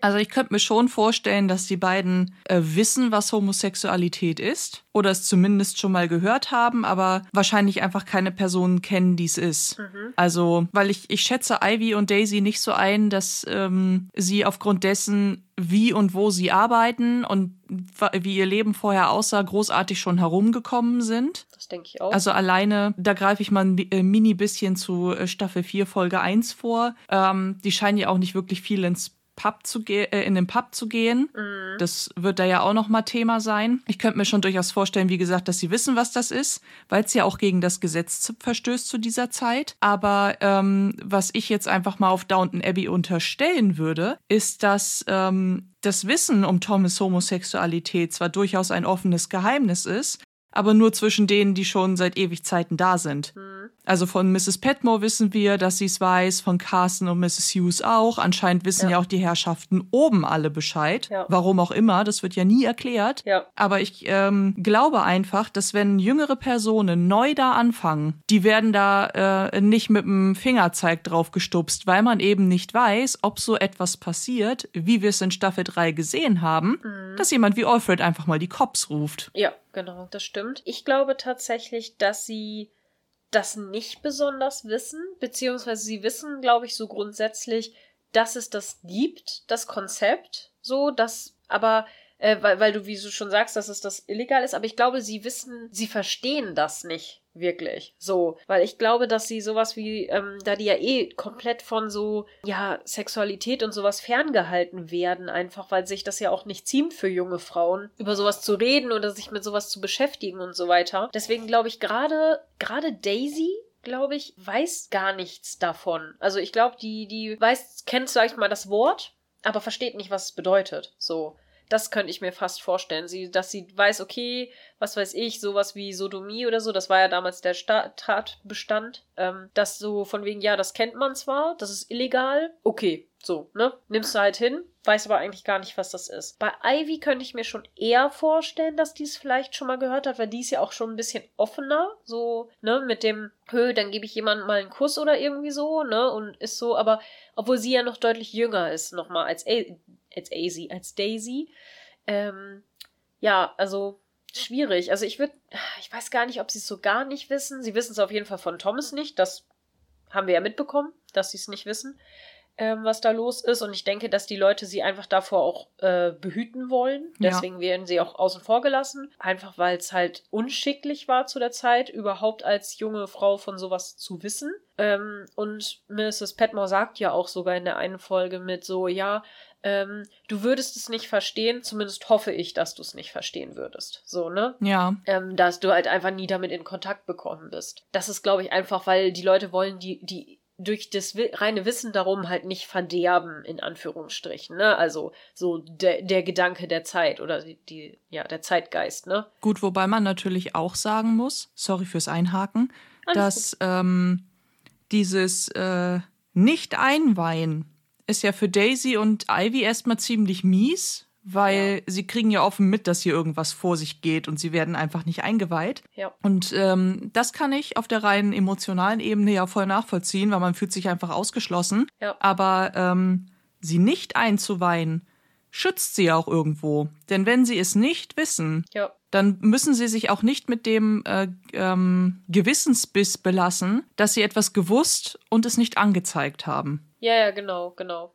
Das ist halt das Ding auch, was dann noch oben drauf kommt, quasi on top. Ja, also im Endeffekt, ja, schwierig zu beantworten, was sie gewusst haben können oder was nicht zu der Zeit, aber ich mhm. vermute mal, dass sie damit, da sie allgemein mit Sexualität noch nicht so mega viel Kontakt hat. Ja, das stimmt, wenn ich so drüber nachdenke. Daisy hat ja auch in, in dem Sinne auch gar keine Hochzeitsnacht. Sie ist Nö. ja verheiratet gewesen ja. Mit, mit William, aber sie hatte ja eigentlich gar keine Hochzeitsnacht, weil er gestorben ist vorher. Richtig. Das heißt, sie hat ja auch da keinen Kontakt damit gehabt. Also so grundsätzlich, glaube ich, ist denen nicht so ganz bewusst, was das überhaupt bedeutet. Ja, eine Sexualität zu haben. So richtig. Ja, gerne, ich hoffe, das reicht dir als Antwort. Dann würde ich sagen, warte, ich hatte, wir hatten nämlich, wo wir gerade dabei sind beim Thema, hatten wir auch hier Mandy Hammer hat uns bei der bei den Stickern bei äh, Spotify selber geantwortet. Und zwar, dass sie Thomas, also dass Thomas ihre Lieblingsfigur ist, ihr Lieblingscharakter ist. Ähm, sie findet aber leider in dieser Folge auch, also in dieser mit Jimmy mit der Geschichte, Ähm, das ist leider auch sehr creepy und übergriffig. Und ja, das ist leider wirklich so. Obwohl es wurde ja auch kritisiert im Discord, ähm, dass anscheinend Julian Fellows selber oder der, der Schreiber der Folge oder die Regie das selber gar nicht äh, wahrgenommen hat, dass das auch ein Übergriff sein kann, eben auch unter Männern. Ne? Also, dass das halt so, so niederge gequatscht wurde mit so, ja, ach, jetzt stell dich nicht so an, ach ja, ne, hier, du bist ja, äh, ne, du bist ja noch an einem Stück und so weiter. Ähm, ja, aber wenn man mal drüber nachdenkt, diese Geschichte jetzt, wenn du jetzt hier jemanden einfach küsst gegen seinen Willen, ist das ein sexueller Übergriff, ne? Also es ist sexuelle Belästigung und das ist ein Strafbestand. Also ja. früher vielleicht weniger als heute, äh, aber ne, trotzdem. Ist vielleicht auch irgendwo ein Armutszeugnis für unsere Zeit. Aber. Wieso? Ach, weiß ich nicht. Also alleine, äh, es gibt ja super viele Themen, die sind ja auch in also jetzt in unserer Zeit ja auch einfach immer noch, äh, noch tabuisiert. Mhm. Und in einer Beziehung Gewalt gegen Männer gehört definitiv dazu. Ja, das stimmt. Das ist richtig schlimm und auch ähm, sexueller Missbrauch oder genau. allgemein Missbrauch in Beziehungen oder auch allgemein so ist halt an Männern immer noch sehr, sehr tabuisiert. Das stimmt, weil viel einfach immer noch dieses bescheuerte Weltbild besteht, dass Männer keine Schwäche zeigen dürften. Ne? Das ist ja genauso, es fängt ja schon an mit kleine Jungs dürfen nicht weinen oder so, was halt völliger Quatsch ist. Ne? So ist es. Das ist halt so ein Bullshit und ja, nee, das, das stimmt, das ist halt fürchterlich und genauso gibt es halt ganz, ganz viel auch Gewalt gegen Männer, gerade auch in Beziehungen und so, die das halt dann aber nicht anzeigen, weil sie denken, dass sie dann irgendwie keine Ahnung, nicht ernst genommen werden oder gering geschätzt werden oder irgendwie was an, an ihrem ihr Gesicht verlieren oder irgendwas, was natürlich völliger Schwachsinn ist. Ne? Oder es passiert genau das. Also nicht unbedingt, dass sie ihr Gesicht verlieren, sondern dass das nicht ernst genommen wird. Ja, und das ist halt so schlimm, ne? So nach dem Motto, äh, ein, eine Frau hat dich belästigt. Hm, bist doch ein Kerl, musst dich doch dagegen wehren können. Also, boah, lass uns das mal lieber nicht vertiefen. Das ist nee, ein ganz schwieriges das, nee, Thema. Ist, ja, also das wird, äh, das wird auch zu viel. Also das glaube ich ist mir gerade auch ein bisschen zu deep. Ich bin im Moment eh ein bisschen emotional. Deswegen ist das äh, vielleicht, äh, ah, das macht mich, glaube ich, zu wütend, sowas. Ja. Ja. Dann werde ich ein Wüterich. So, Frau Wüterich, haben wir noch eine Frage aus der Community. wir haben noch ganz viele Fragen aus der Community. Ich versuche nur gerade, das in eine sinnvolle Reihenfolge zu bringen, damit wir nicht alles dreifach und doppelt besprechen. Dreifach und doppelt. Mensch. Hm. Mensch, gut. Ähm. Äh, das mit den Debütantenbällen hatten wir. Da wollte ich gleich drauf kommen. Warte, wir hatten noch. Ah, wir hatten noch was zu Thomas. Ah, ja, ja, ja, ja. Genau. Tomara Barrow, also eine aus unserem Discord auch äh, ein großer Thomas-Fan, äh, hat uns gefragt, äh, soweit ich weiß, wurde es damals, als die Serie rauskam, viel diskutiert, ob es gut ist, wie Thomas dargestellt wird. Homosexuelle erfahren auch heutzutage viel Ablehnung und Thomas ist ja eher der Böse und der bleibt, der ist böse und der bleibt doch böse. Mhm. Steht hier.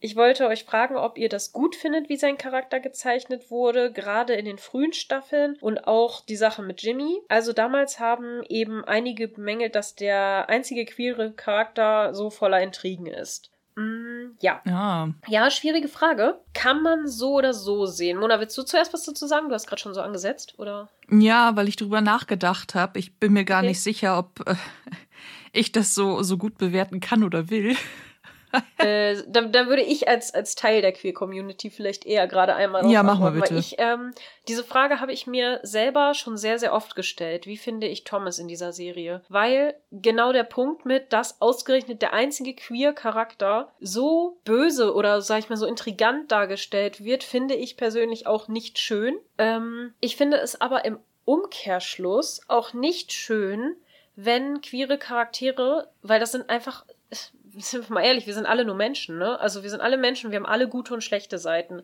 Und ähm, ich persönlich finde es auch nicht schön, wenn in Serien die Leute immer so blank gewaschen werden. Das finde ich persönlich auch nicht schön, weil dann fühlt sich das falsch, das fühlt sich nicht richtig an, das fühlt sich nicht authentisch an, so, dass die Leute immer direkt so, ja, und die dürfen nie was Böses machen, die dürfen nie der Böse sein, die dürfen nie so und so, weil das wäre politisch nicht korrekt oder politisch nicht schön heutzutage so. Da wird immer alles sehr schön weich gewaschen und alles ist immer so Friede, Freude, Eierkuchen. Ähm, oder es ist genau das Gegenteil, es ist immer der missverstandene Charakter, der immer niedergedrückt wird und nicht verstanden wird und angefeindet wird.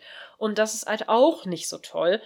das ist leider das, was natürlich den Kanon gut abgebildet hat vor einigen Jahren noch. Ich glaube, es wird immer besser und das finde ich sehr, sehr schön.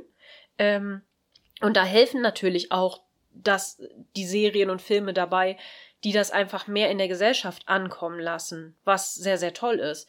Ähm, da kann ich gleich tatsächlich eine Kleinigkeit aus unserem eigenen Umfeld erzählen. Äh, aber einmal noch mal kurz auf die Frage. Ich finde persönlich, dass Thomas ein bisschen zu sehr auf diese Intrigenschiene gepresst wird. Ich hätte es schön gefunden, wenn er eine Entwicklung gehabt hätte. Ich hätte es cool gefunden, wenn er einfach so intrigant und fies startet und am Ende vielleicht irgendwie, er muss ja nicht der goldene Hero werden, er muss ja kein Matthew werden, aber es wäre schön, wenn er, oder so ein, so ein Tom oder so, aber wenn er einfach noch ähm, noch freundlicher und vielleicht dann einfach normalen, also normalen Anklang gefunden hätte in der Serie. Mhm. Aber dass er immer wieder in dieses Intrigante zurückfällt, ist ein bisschen schwach von der Charakterentwicklung, finde ich. Ich finde jetzt zum Beispiel so wie am Ende von Staffel ähm, gerade nach, de nach der Geschichte mit Jimmy und wo er sich dann mit Jimmy ausgesöhnt hat, da hätte man ansetzen können und sagen können, komm, jetzt wird er mehr akzeptiert in der bei den Leuten. Er selber hat auch einen Umdenkprozess mit, hey, guck mal, ich kann ja auch freundlich sein und komme dann gut an. Aber wir sehen leider auch dann gleich in der nächsten Staffel, dass es wieder komplett wieder, dass er wieder in seine alten Muster zurückverfällt. Mhm. Und das finde ich ein bisschen schade. Ähm, dementsprechend finde ich eigentlich nicht schlimm, dass, sag ich mal, auch ein Queer-Charakter als der böse intrigante, die böse intrigante, intrigante Person dargestellt wird. Ähm, aber ich hätte mir eben eine größere Charakterentwicklung gewünscht, dass der Charakter eben am Ende vielleicht ein bisschen besser dabei wegkommt auch. Mhm. Also das, das hätte ich schön gefunden. Also dementsprechend finde ich, ich mag Thomas eigentlich durchgehen, weil ich finde, er hat immer wieder gute Momente und irgendwie mag ich auch seine sassy Art. Ich mag ihn halt irgendwie. Mhm. Ähm, aber natürlich dieses Fiese ist natürlich schon ein bisschen blöd und das auch ein bisschen drüber dann an vielen Stellen. Ja. Und deswegen, ja, äh, bevor ich darauf antworte, möchtest du erst noch die Anekdote aus dem Freundeskreis, die du gerade angeteasert hast, erzählen oder soll ich erst? Ja, es ist eher ein Bekanntenkreis. Also es ist halt so, dass ja. ähm, ich komme ja vom Dorf und wir haben jetzt gerade, ich nenne natürlich keine Namen und so, aber wir haben gerade etwas, äh, ich habe was aus der Familie erfahren äh, über jemanden, den ich von früher kenne, der anscheinend äh, trans entweder trans ist, also eine Transperson ist, oder nur, äh, nur in Anführungsstrichen Transvestit ist. Ähm, die Person konnte sich ewig lange auf dem Dorf nicht outen und hat es auch immer noch nicht ganz getan, aber hat es jetzt immerhin vor der eigenen Familie getan, so langsam, und eben auch vor engeren Bekannten. Und das fand ich richtig, richtig strong. Und das erklärt so vieles über diese Person, wie die sich früher verhalten hat, wo ich so dachte, so, oh mein Gott, das passt einfach so sehr, weil diese Person hat es halt extrem überkompensiert an vielen Stellen und war dann immer so, oh, ich muss so hart sein und ich muss so krass sein und äh, nö, und ich mache auch noch blöde Nazi-Witze und all so ein Kram, ne, und richtig doof.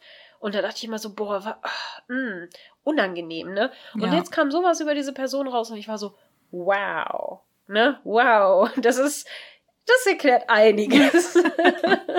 und ähm, ja, aber ich finde das richtig toll. Und meine erste Reaktion war auch so, boah, gut für die Person. Richtig gut, dass die jetzt aus sich rauskommen kann, dass sie das jetzt anze also zeigen kann und dass die Leute eben, äh, ich meine, das Schlimme ist, sie wird, also diese Person wird auf jeden Fall sehr viel Anfeindung noch erfahren in dieser Stadt wo ich herkomme. Ich weiß das, weil selbst ich habe da sehr viel Anfeindung erfahren und ich habe einfach nur schwarze Klamotten getragen. Also, ne, weil von der anderen Sache wussten die ja gar nichts.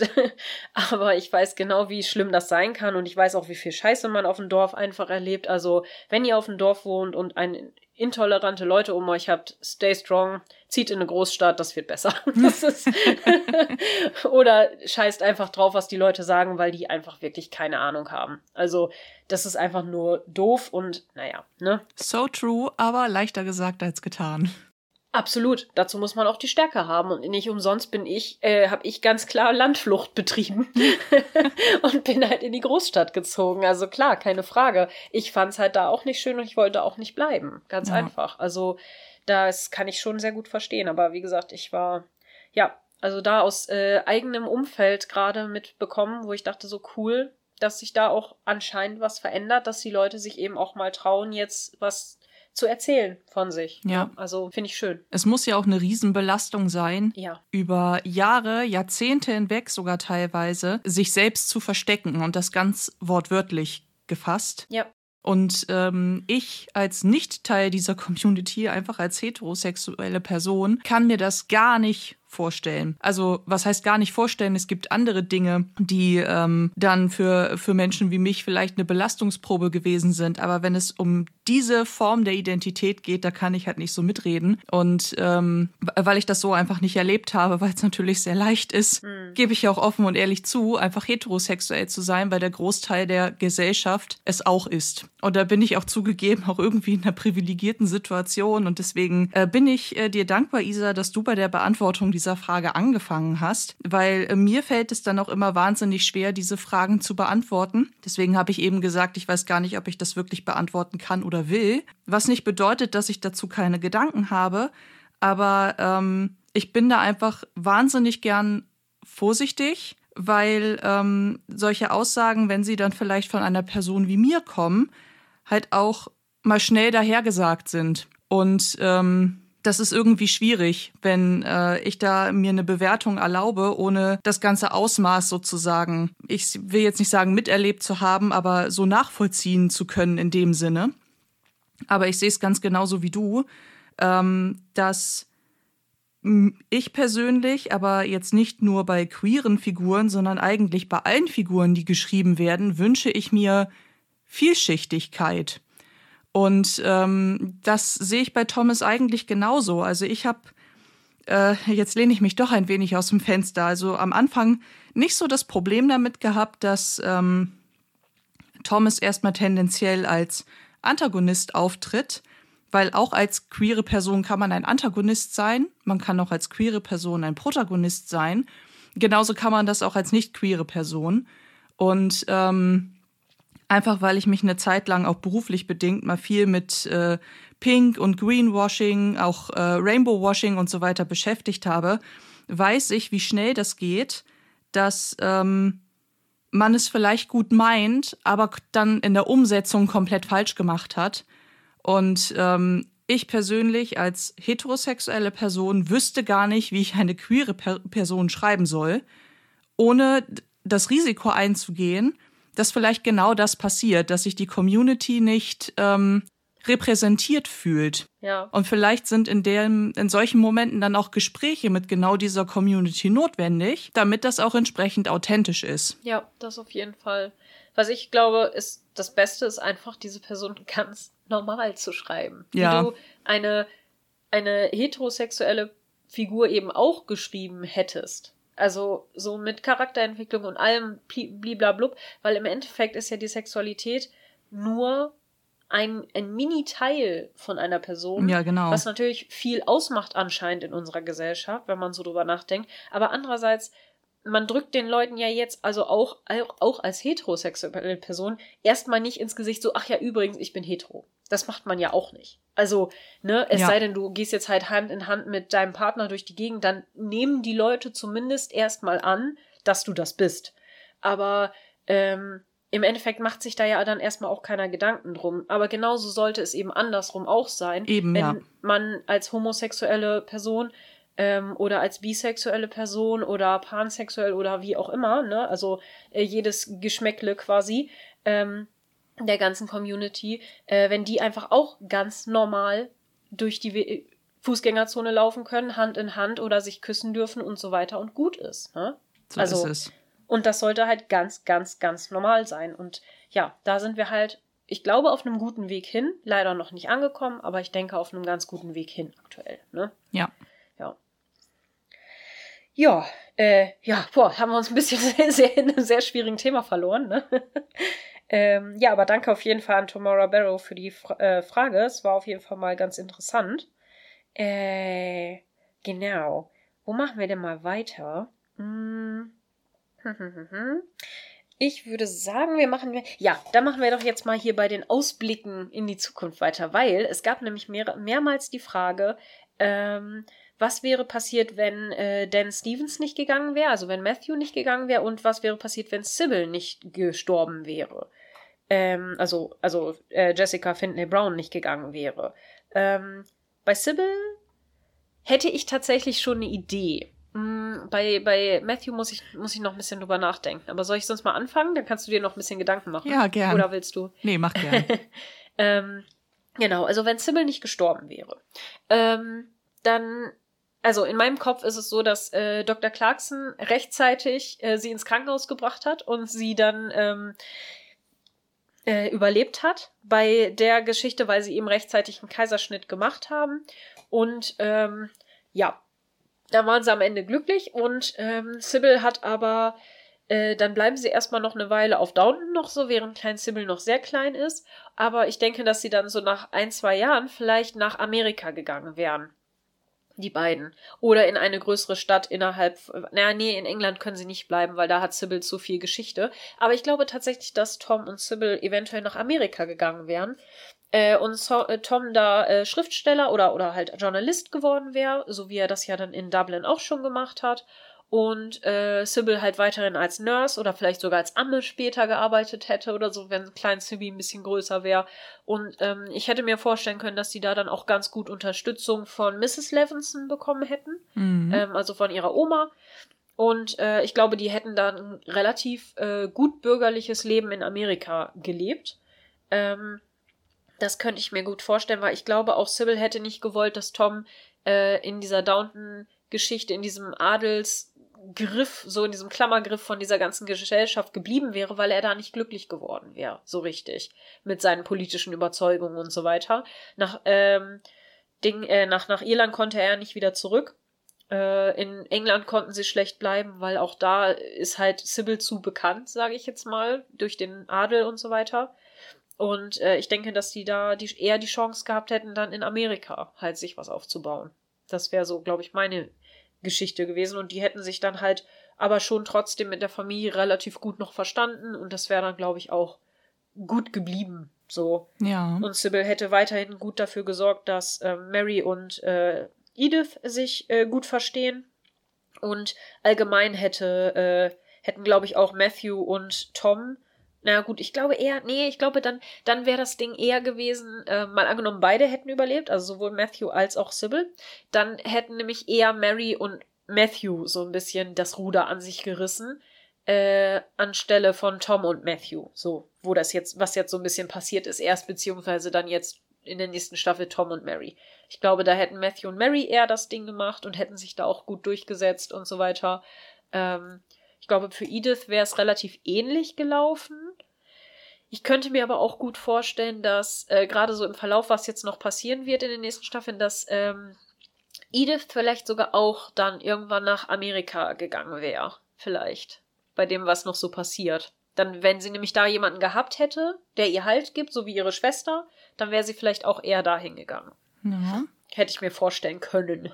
Und dann hätte es ein tolles Spin-off gegeben mit äh, Sybil und Edith in Amerika. Das wäre doch geil gewesen. Das wäre wirklich cool gewesen. Oder in Irland. Denn äh, ich könnte mir vorstellen, hätte Sybil überlebt, wäre also in das Dorfkrankenhaus gekommen, die Eklampsie hätte vermieden werden können und so weiter.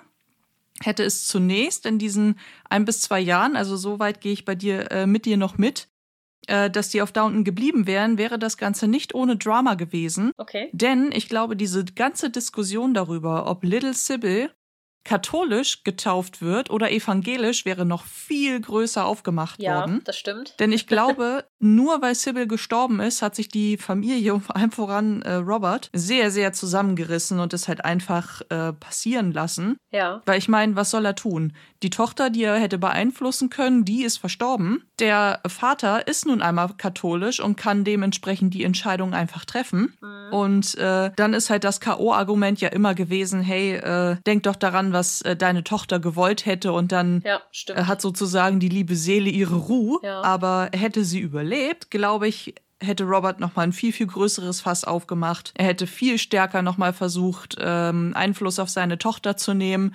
Vielleicht hätte sie aus Trotz dann auch gesagt, ey, wenn das hier so abläuft, dann möchte ich eigentlich schon gar nicht mehr, dass das hier zwischen äh, meiner Familie, äh, zwischen meinen Familien, muss man dann ja in dem Moment sagen, wirklich harmonisch abläuft. Ich glaube, dann hätte Sybil sich nochmal richtig durchgesetzt und äh, hätte sich vielleicht mit Tom tatsächlich doch nochmal bemüht. Ähm, seine äh, Unschuld zu beweisen, dass die in Irland bleiben können. Ich glaube, da hätte es sonst auch irgendeinen Weg gegeben, dass die sich ihr Leben dann doch in Irland aufgebaut hätten.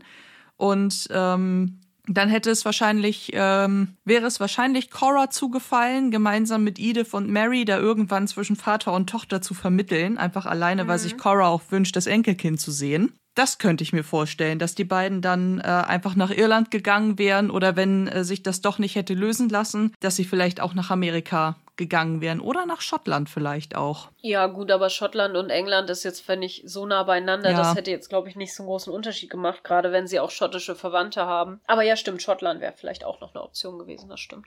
Und dann war ja noch die Frage, was wäre passiert, hätte äh, Matthew nicht sterben müssen. Also ich denke mal, dass ähm, alles erstmal so ein bisschen Friede, Freude, Eierkuchen gewesen wäre zwischen Mary und ihm, weil endlich sind sie verheiratet. Auf jeden Fall. Sie haben ja. äh, den erstgeborenen Sohn. Matthew hätte sich wahrscheinlich äh, noch viel, viel stärker äh, etabliert oder vielleicht hätte er es auch viel, viel schwerer gehabt. Denn, ha, ja. Moment, er hätte es schwerer gehabt. Ich muss nochmal revidieren. Denn jetzt muss ich das, ja, ich muss das damit verbinden. Was wäre, wenn beide nicht die Serie verlassen hätten? Mhm. Denn nach meinem jetzigen Konstrukt wären ja Sybil und Tom schon wieder in Irland oder ganz woanders. Mhm. Das heißt, Matthew ja. hätte der Verbündete gefehlt, um. Mary. Äh, hm? Mary. Ja, aber ähm, Mary ist eine andere Verbündete, wenn es um diese Dinge geht, als äh, Tom. Weil Tom die Verwalterposition ja dann eingenommen hat. Und ob Mary das, stimmt, das so ja. sang- und klanglos gemacht hätte, weiß ich gerade nicht. Ja, ich glaube schon. Gerade, gerade so im Ausblick auf Sta Folge 1, Staffel 4, ich glaube, Mary hätte da schon. Ja. Doch, hätte sich da schon durchgesetzt, ja, glaube ich. Aber ich glaube, dass das nochmal schwieriger gewesen wäre, das vor Robert durchzuboxen. Ja. Einfach weil ähm, Tom in dem Moment gefehlt hätte. Ja. Und, ähm, Aber dann Eagle hätte ja vielleicht auch so ein bisschen die Augen geöffnet, was dann auch geholfen hätte. Genau. Ich jetzt mal. Also ähm, das wäre dann wahrscheinlich schon passiert, aber ich glaube, dann hätten die beiden erstmal ein relativ ähm, zufriedenes Leben geführt und dann wäre es aber mhm. vielleicht zu ersten kleinen Ehekrisen gekommen, wenn Dinge passieren. Aber die weiß ja. ich noch nicht so genau.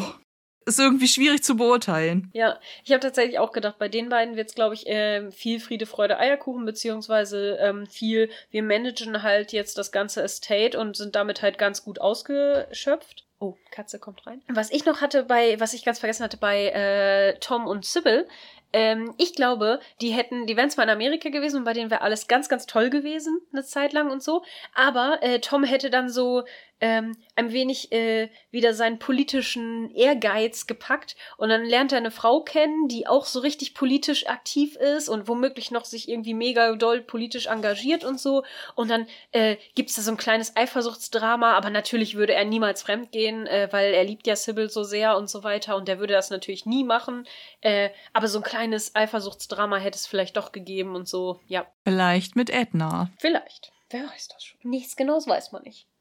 Äh, ja, genau. Hast du sonst noch was zu ergänzen? Ich glaube, bei nee, mir. Ich glaube, mein Pulver meine ist Fantasie reicht nicht weiter. ja, so spontan auf jeden Fall nicht, weil Matthews Tod ist ja auch noch nicht so mega lange her. Mm. Und ich habe Staffel 4 noch nicht, äh, nicht mehr so krass im Kopf. Das, was sehr gut ist. Dass ich, was tatsächlich gut ist, ja. Ja, ansonsten dann auf jeden Fall danke an äh, Rockula und August August für die Fragen. Ähm, ich glaube, das war's dann auch schon fast. Ich muss gleich nochmal eben kurz in Enker reingucken. Da hatten wir nämlich noch so ein paar Sachen äh, bei den Interaktionen. Aber ich glaube, das meiste haben wir eigentlich schon besprochen. Discord haben wir gemacht. Discord haben wir auch besprochen. Instagram hattest du ganz am Anfang gemacht. Ja, genau. Instagram hatten wir schon. Ja, das ist nämlich sehr cool. Also wenn ihr nämlich äh, mit bei uns da ein bisschen mitmachen wollt oder so, dann könnt ihr nämlich auch bei Spotify selber auch abstimmen, weil wir haben da nämlich auch meistens die Lieblingszitate drin. Jetzt zum Beispiel ist gerade äh, auf, ja, mit drei Stimmen hier die Abstimmung für äh, Sybil wäre stolz auf dich. Ach so, genau, dann hatte ich gefragt, wie ihr diesen Jahressprung äh, im Staffelfinale eigentlich fandet. So, ja, gut, passt schon alles. Äh, naja, ist nicht so gut oder ähm, als Staffelanfang wäre es besser gewesen oder ist mir egal. Hm, und da hat tatsächlich, naja, ist nicht ganz so gut gelungen, äh, mit fünf Stimmen gewonnen, aber äh, passt gut und als Staffelanfang wäre es besser gewesen, sind beide mit drei Stimmen auf dem gleichen Platz. Ja, merken wir uns das mal für später. Spätestens in Staffel 4, Folge 1, habe ich dazu nämlich auch noch was zu sagen. Okay. So, das hatten wir schon. So, welches Lieblingszitat? Da hatte Thomas gewonnen gegenüber Mrs. Hughes. Das war bei Folge 8. Das war das mit der Zweiteilung. Okay, nee. Ich glaube, dann haben wir das Wichtigste, die ganzen Fragen. Ich hoffe, wir haben jetzt wirklich niemanden vergessen. Aber ich muss tatsächlich gerade sämtliche Kanäle einmal aufmachen und, und zu Rate ziehen. Also ich hoffe, ich habe jetzt niemanden übersehen. Also wenn doch, tut es uns ganz doll leid und dann macht uns da einfach nochmal drauf aufmerksam mit, hey, hier, ihr habt meine Frage noch gar nicht beantwortet. Dann schreibt uns die auf jeden Fall entweder bei Instagram äh, direkt Nachricht, E-Mail oder einfach nochmal äh, bei ähm, Discord oder so nochmal, damit wir dann auch darauf noch antworten können. Dann schieben wir das in der nächsten Folge einfach als Aperitif oder so dahinter. Äh, also in der Folge 2, Staffel 4 dann, weil wir wahrscheinlich Folge 1 heute aufnehmen werden, deswegen mhm. wird es wahrscheinlich nicht mehr klappen. Ja, dann haben wir das meiste besprochen, denke ich. Dann können wir, glaube ich, schließen, oder? Achso, die Diskussion mit Gregson und so. Naja, das ist aber jetzt nicht unter den Fragen gekommen. Da gab es die Diskussion mit, ähm, wie, was haltet ihr von Gregson und dass er sich scheiden lassen will und so äh, für Edith. Das wurde so ein bisschen, aber das können wir dann, glaube ich, in anderen Mal besser diskutieren und so. Äh, beziehungsweise das diskutieren wir wahrscheinlich in der nächsten Folge eh. Und das wurde jetzt auch nicht explizit unter den Fragen gestellt, deswegen. Gut. Ähm, wie hat uns denn die Staffel so, also Mona, wie hat dir denn die Staffel so gefallen? Da, äh, da bin ich ja vorhin schon so ein bisschen drauf eingegangen. Mhm. Einfach weil wir die Diskussion während der Folgen schon häufiger geführt haben. Und äh, wenn ich an die einzelnen Charakterentwicklungen denke von bestimmten mhm. Figuren, wie jetzt Tom, Edith, dann äh, Mrs. Hughes, die einfach meine persönliche Heldin in dieser Staffel ist, finde ich die ziemlich, ja. ziemlich cool. Einfach weil wahnsinnig viel in dieser Staffel passiert. Mhm. Sie hätte ein Hauch weniger Drama haben können, ja. die notgedrungen natürlich eingeschrieben worden ist und auch dafür, dazu geführt hat, dass sehr viele Handlungsstränge ein bisschen sehr schnell vorangetrieben worden sind. Mhm. Aber ähm, nichtsdestotrotz muss ich sagen, wenn ich mich einfach daran erinnere, wie es war, sie zum allerersten Mal zu gucken, dieses hochdramatische, die hatte mich so zurückgelassen, dass ich erstmal eine Pause brauchte, bis ich weiter gucken konnte, mhm. fand ich sie gut. Ja, so im Großen und Ganzen würde ich dir da auch zustimmen. Die war auf jeden Fall relativ, ich fand sie war recht kurzweilig. Mhm ähm, weil, wie du schon sagst, sehr viel passiert ist und sehr viel Drama passiert ist. Sie hat einen echt so quasi, sie hat ihn in so ein fettes Loch geschmissen, dann hat sie einen aufgebaut und dann hat sie einen wieder zerstört. ähm, ich fand, wie gesagt, also ich hatte das, am Anfang fand ich sie richtig gut, die Staffel. Äh, Gerade auch so im Hinblick auf Edith und was da so passiert mit ihr, dann Mrs. Hughes als natürlich unsere persönliche Heldin und so weiter. Ähm, meine Stimme versagt gerade ein bisschen, sorry. Aber ich muss sagen, so wenn ich sie jetzt öfter geguckt habe und weiß, was passiert, fand ich sie ein bisschen, äh, schon fast ein bisschen hohl. Also so, weil das alles so, so halb gut ausgearbeitet war und alles so, so halb funktioniert hat und dann sehr schnell beendet wurde und viele Sachen nicht so richtig ausgearbeitet wurden. Das war alles sehr schnell so, zack, zack, zack, das muss jetzt eben noch passieren, damit, so, ne? Mhm. Und das fühlt sich so ein bisschen, weiß ich nicht, nicht so ganz rund an. Ja. Mm, und deswegen fand ich sie dann teilweise auch ein bisschen langatmig, beziehungsweise ein bisschen, nee, langatmig ist das falsche Wort, ähm, bisschen langweilig an vielen Stellen, weil ich so dachte, aber man war so reizüberflutet, hier passiert was, da passiert was, hier ein neuer Charakter, da ein neuer Charakter, dies passiert, jenes passiert und du hast gar keine Zeit, dich so richtig in diese Story zu verlieren und da, da dir Gedanken drüber zu machen, weil dann schon wieder das nächste Fass aufgemacht wird. Und das fand ich ein bisschen, ja, bisschen, bisschen too much einfach. Vielleicht. Aber, ähm, ja, keine Ahnung. Aber das geht mir auch, glaube ich, viel mit der Serie so. Das kommt auch immer darauf an, in welcher Gefühlslage man selber gerade die Staffel guckt oder die Folge. Ähm, ich habe auch gemerkt, dass ich auch gefühlt mit jedem Mal, wo ich die Serie durchgucke, von den, was weiß ich, wie vielen Malen, acht Mal oder so, die ich die schon gesehen habe, äh, habe ich auch jedes Mal wieder eine neue Lieblings- oder Nicht-Lieblingsfigur. Also manchmal ist es der, manchmal ist es der, mhm. also das ändert sich irgendwie auch ständig. Aktuell ist es irgendwie, glaube ich, einfach Edith oder Mrs. Hughes. das ist gefühlt durchgehend meine Lieblingsfigur. Ich weiß aber auch, dass es auch schon mal Mary war. Ich mochte auch schon mal Matthew unheimlich gern und dann auch wiederum mal nicht. Und ach, keine Ahnung, irgendwie wechselt sich das jedes Mal wieder. Vielleicht auch je nachdem, wie man selber auch älter wird und das anders bewertet mit der Zeit. Keine Ahnung. Ja. Hm. Schwierig. Tja, wie fandet Tja. ihr denn Staffel 3? Genau, das wäre ja mal was, was ihr uns schreiben könnt. Wie fandet ihr die Staffel so insgesamt? Ähm, habt ihr speziell irgendeine Figur, die ihr besonders toll oder besonders schlecht fandet in der, ähm, in der Staffel. Und ja, ich würde sagen, dann haben wir eigentlich auch schon sehr, sehr viel besprochen. Hm. Haben wir noch irgendwas, was wir jetzt noch ganz dringend besprechen möchten? Hast du noch was, wo du dir Gedanken zugemacht hast? Oder also ich habe nichts mehr. Wir... Okay. Ähm, da würde ich sagen, da machen wir einen kleinen, da machen wir jetzt langsam Ende, ja, oder? Dann würde ich sagen, machen wir ein kleines Outro. Es äh, fing mit einem äh, dezenten Werbeblock an und ich würde einfach zum Ende hin noch einen kleinen einleiten. Wir freuen uns natürlich, wenn ihr uns weiterempfehlt, wenn ihr weiterhin äh, aktiv bei uns zuhört, bei Instagram aktiv seid, uns ähm, auf dem Discord-Server besucht und den Diskussionen dort ähm, aktiv beiwohnt, wenn ihr uns bei äh, Facebook schreibt, unsere YouTube-Videos guckt und ähm, äh, uns vielleicht auch als erste Person bei äh, Kofi und oder Steady unterstützt. Aber so oder so würde ich sagen, starten wir einfach in Staffel 4 beim nächsten Mal. Und dann würde ich sagen, wir freuen uns wieder mit euch zu dinieren.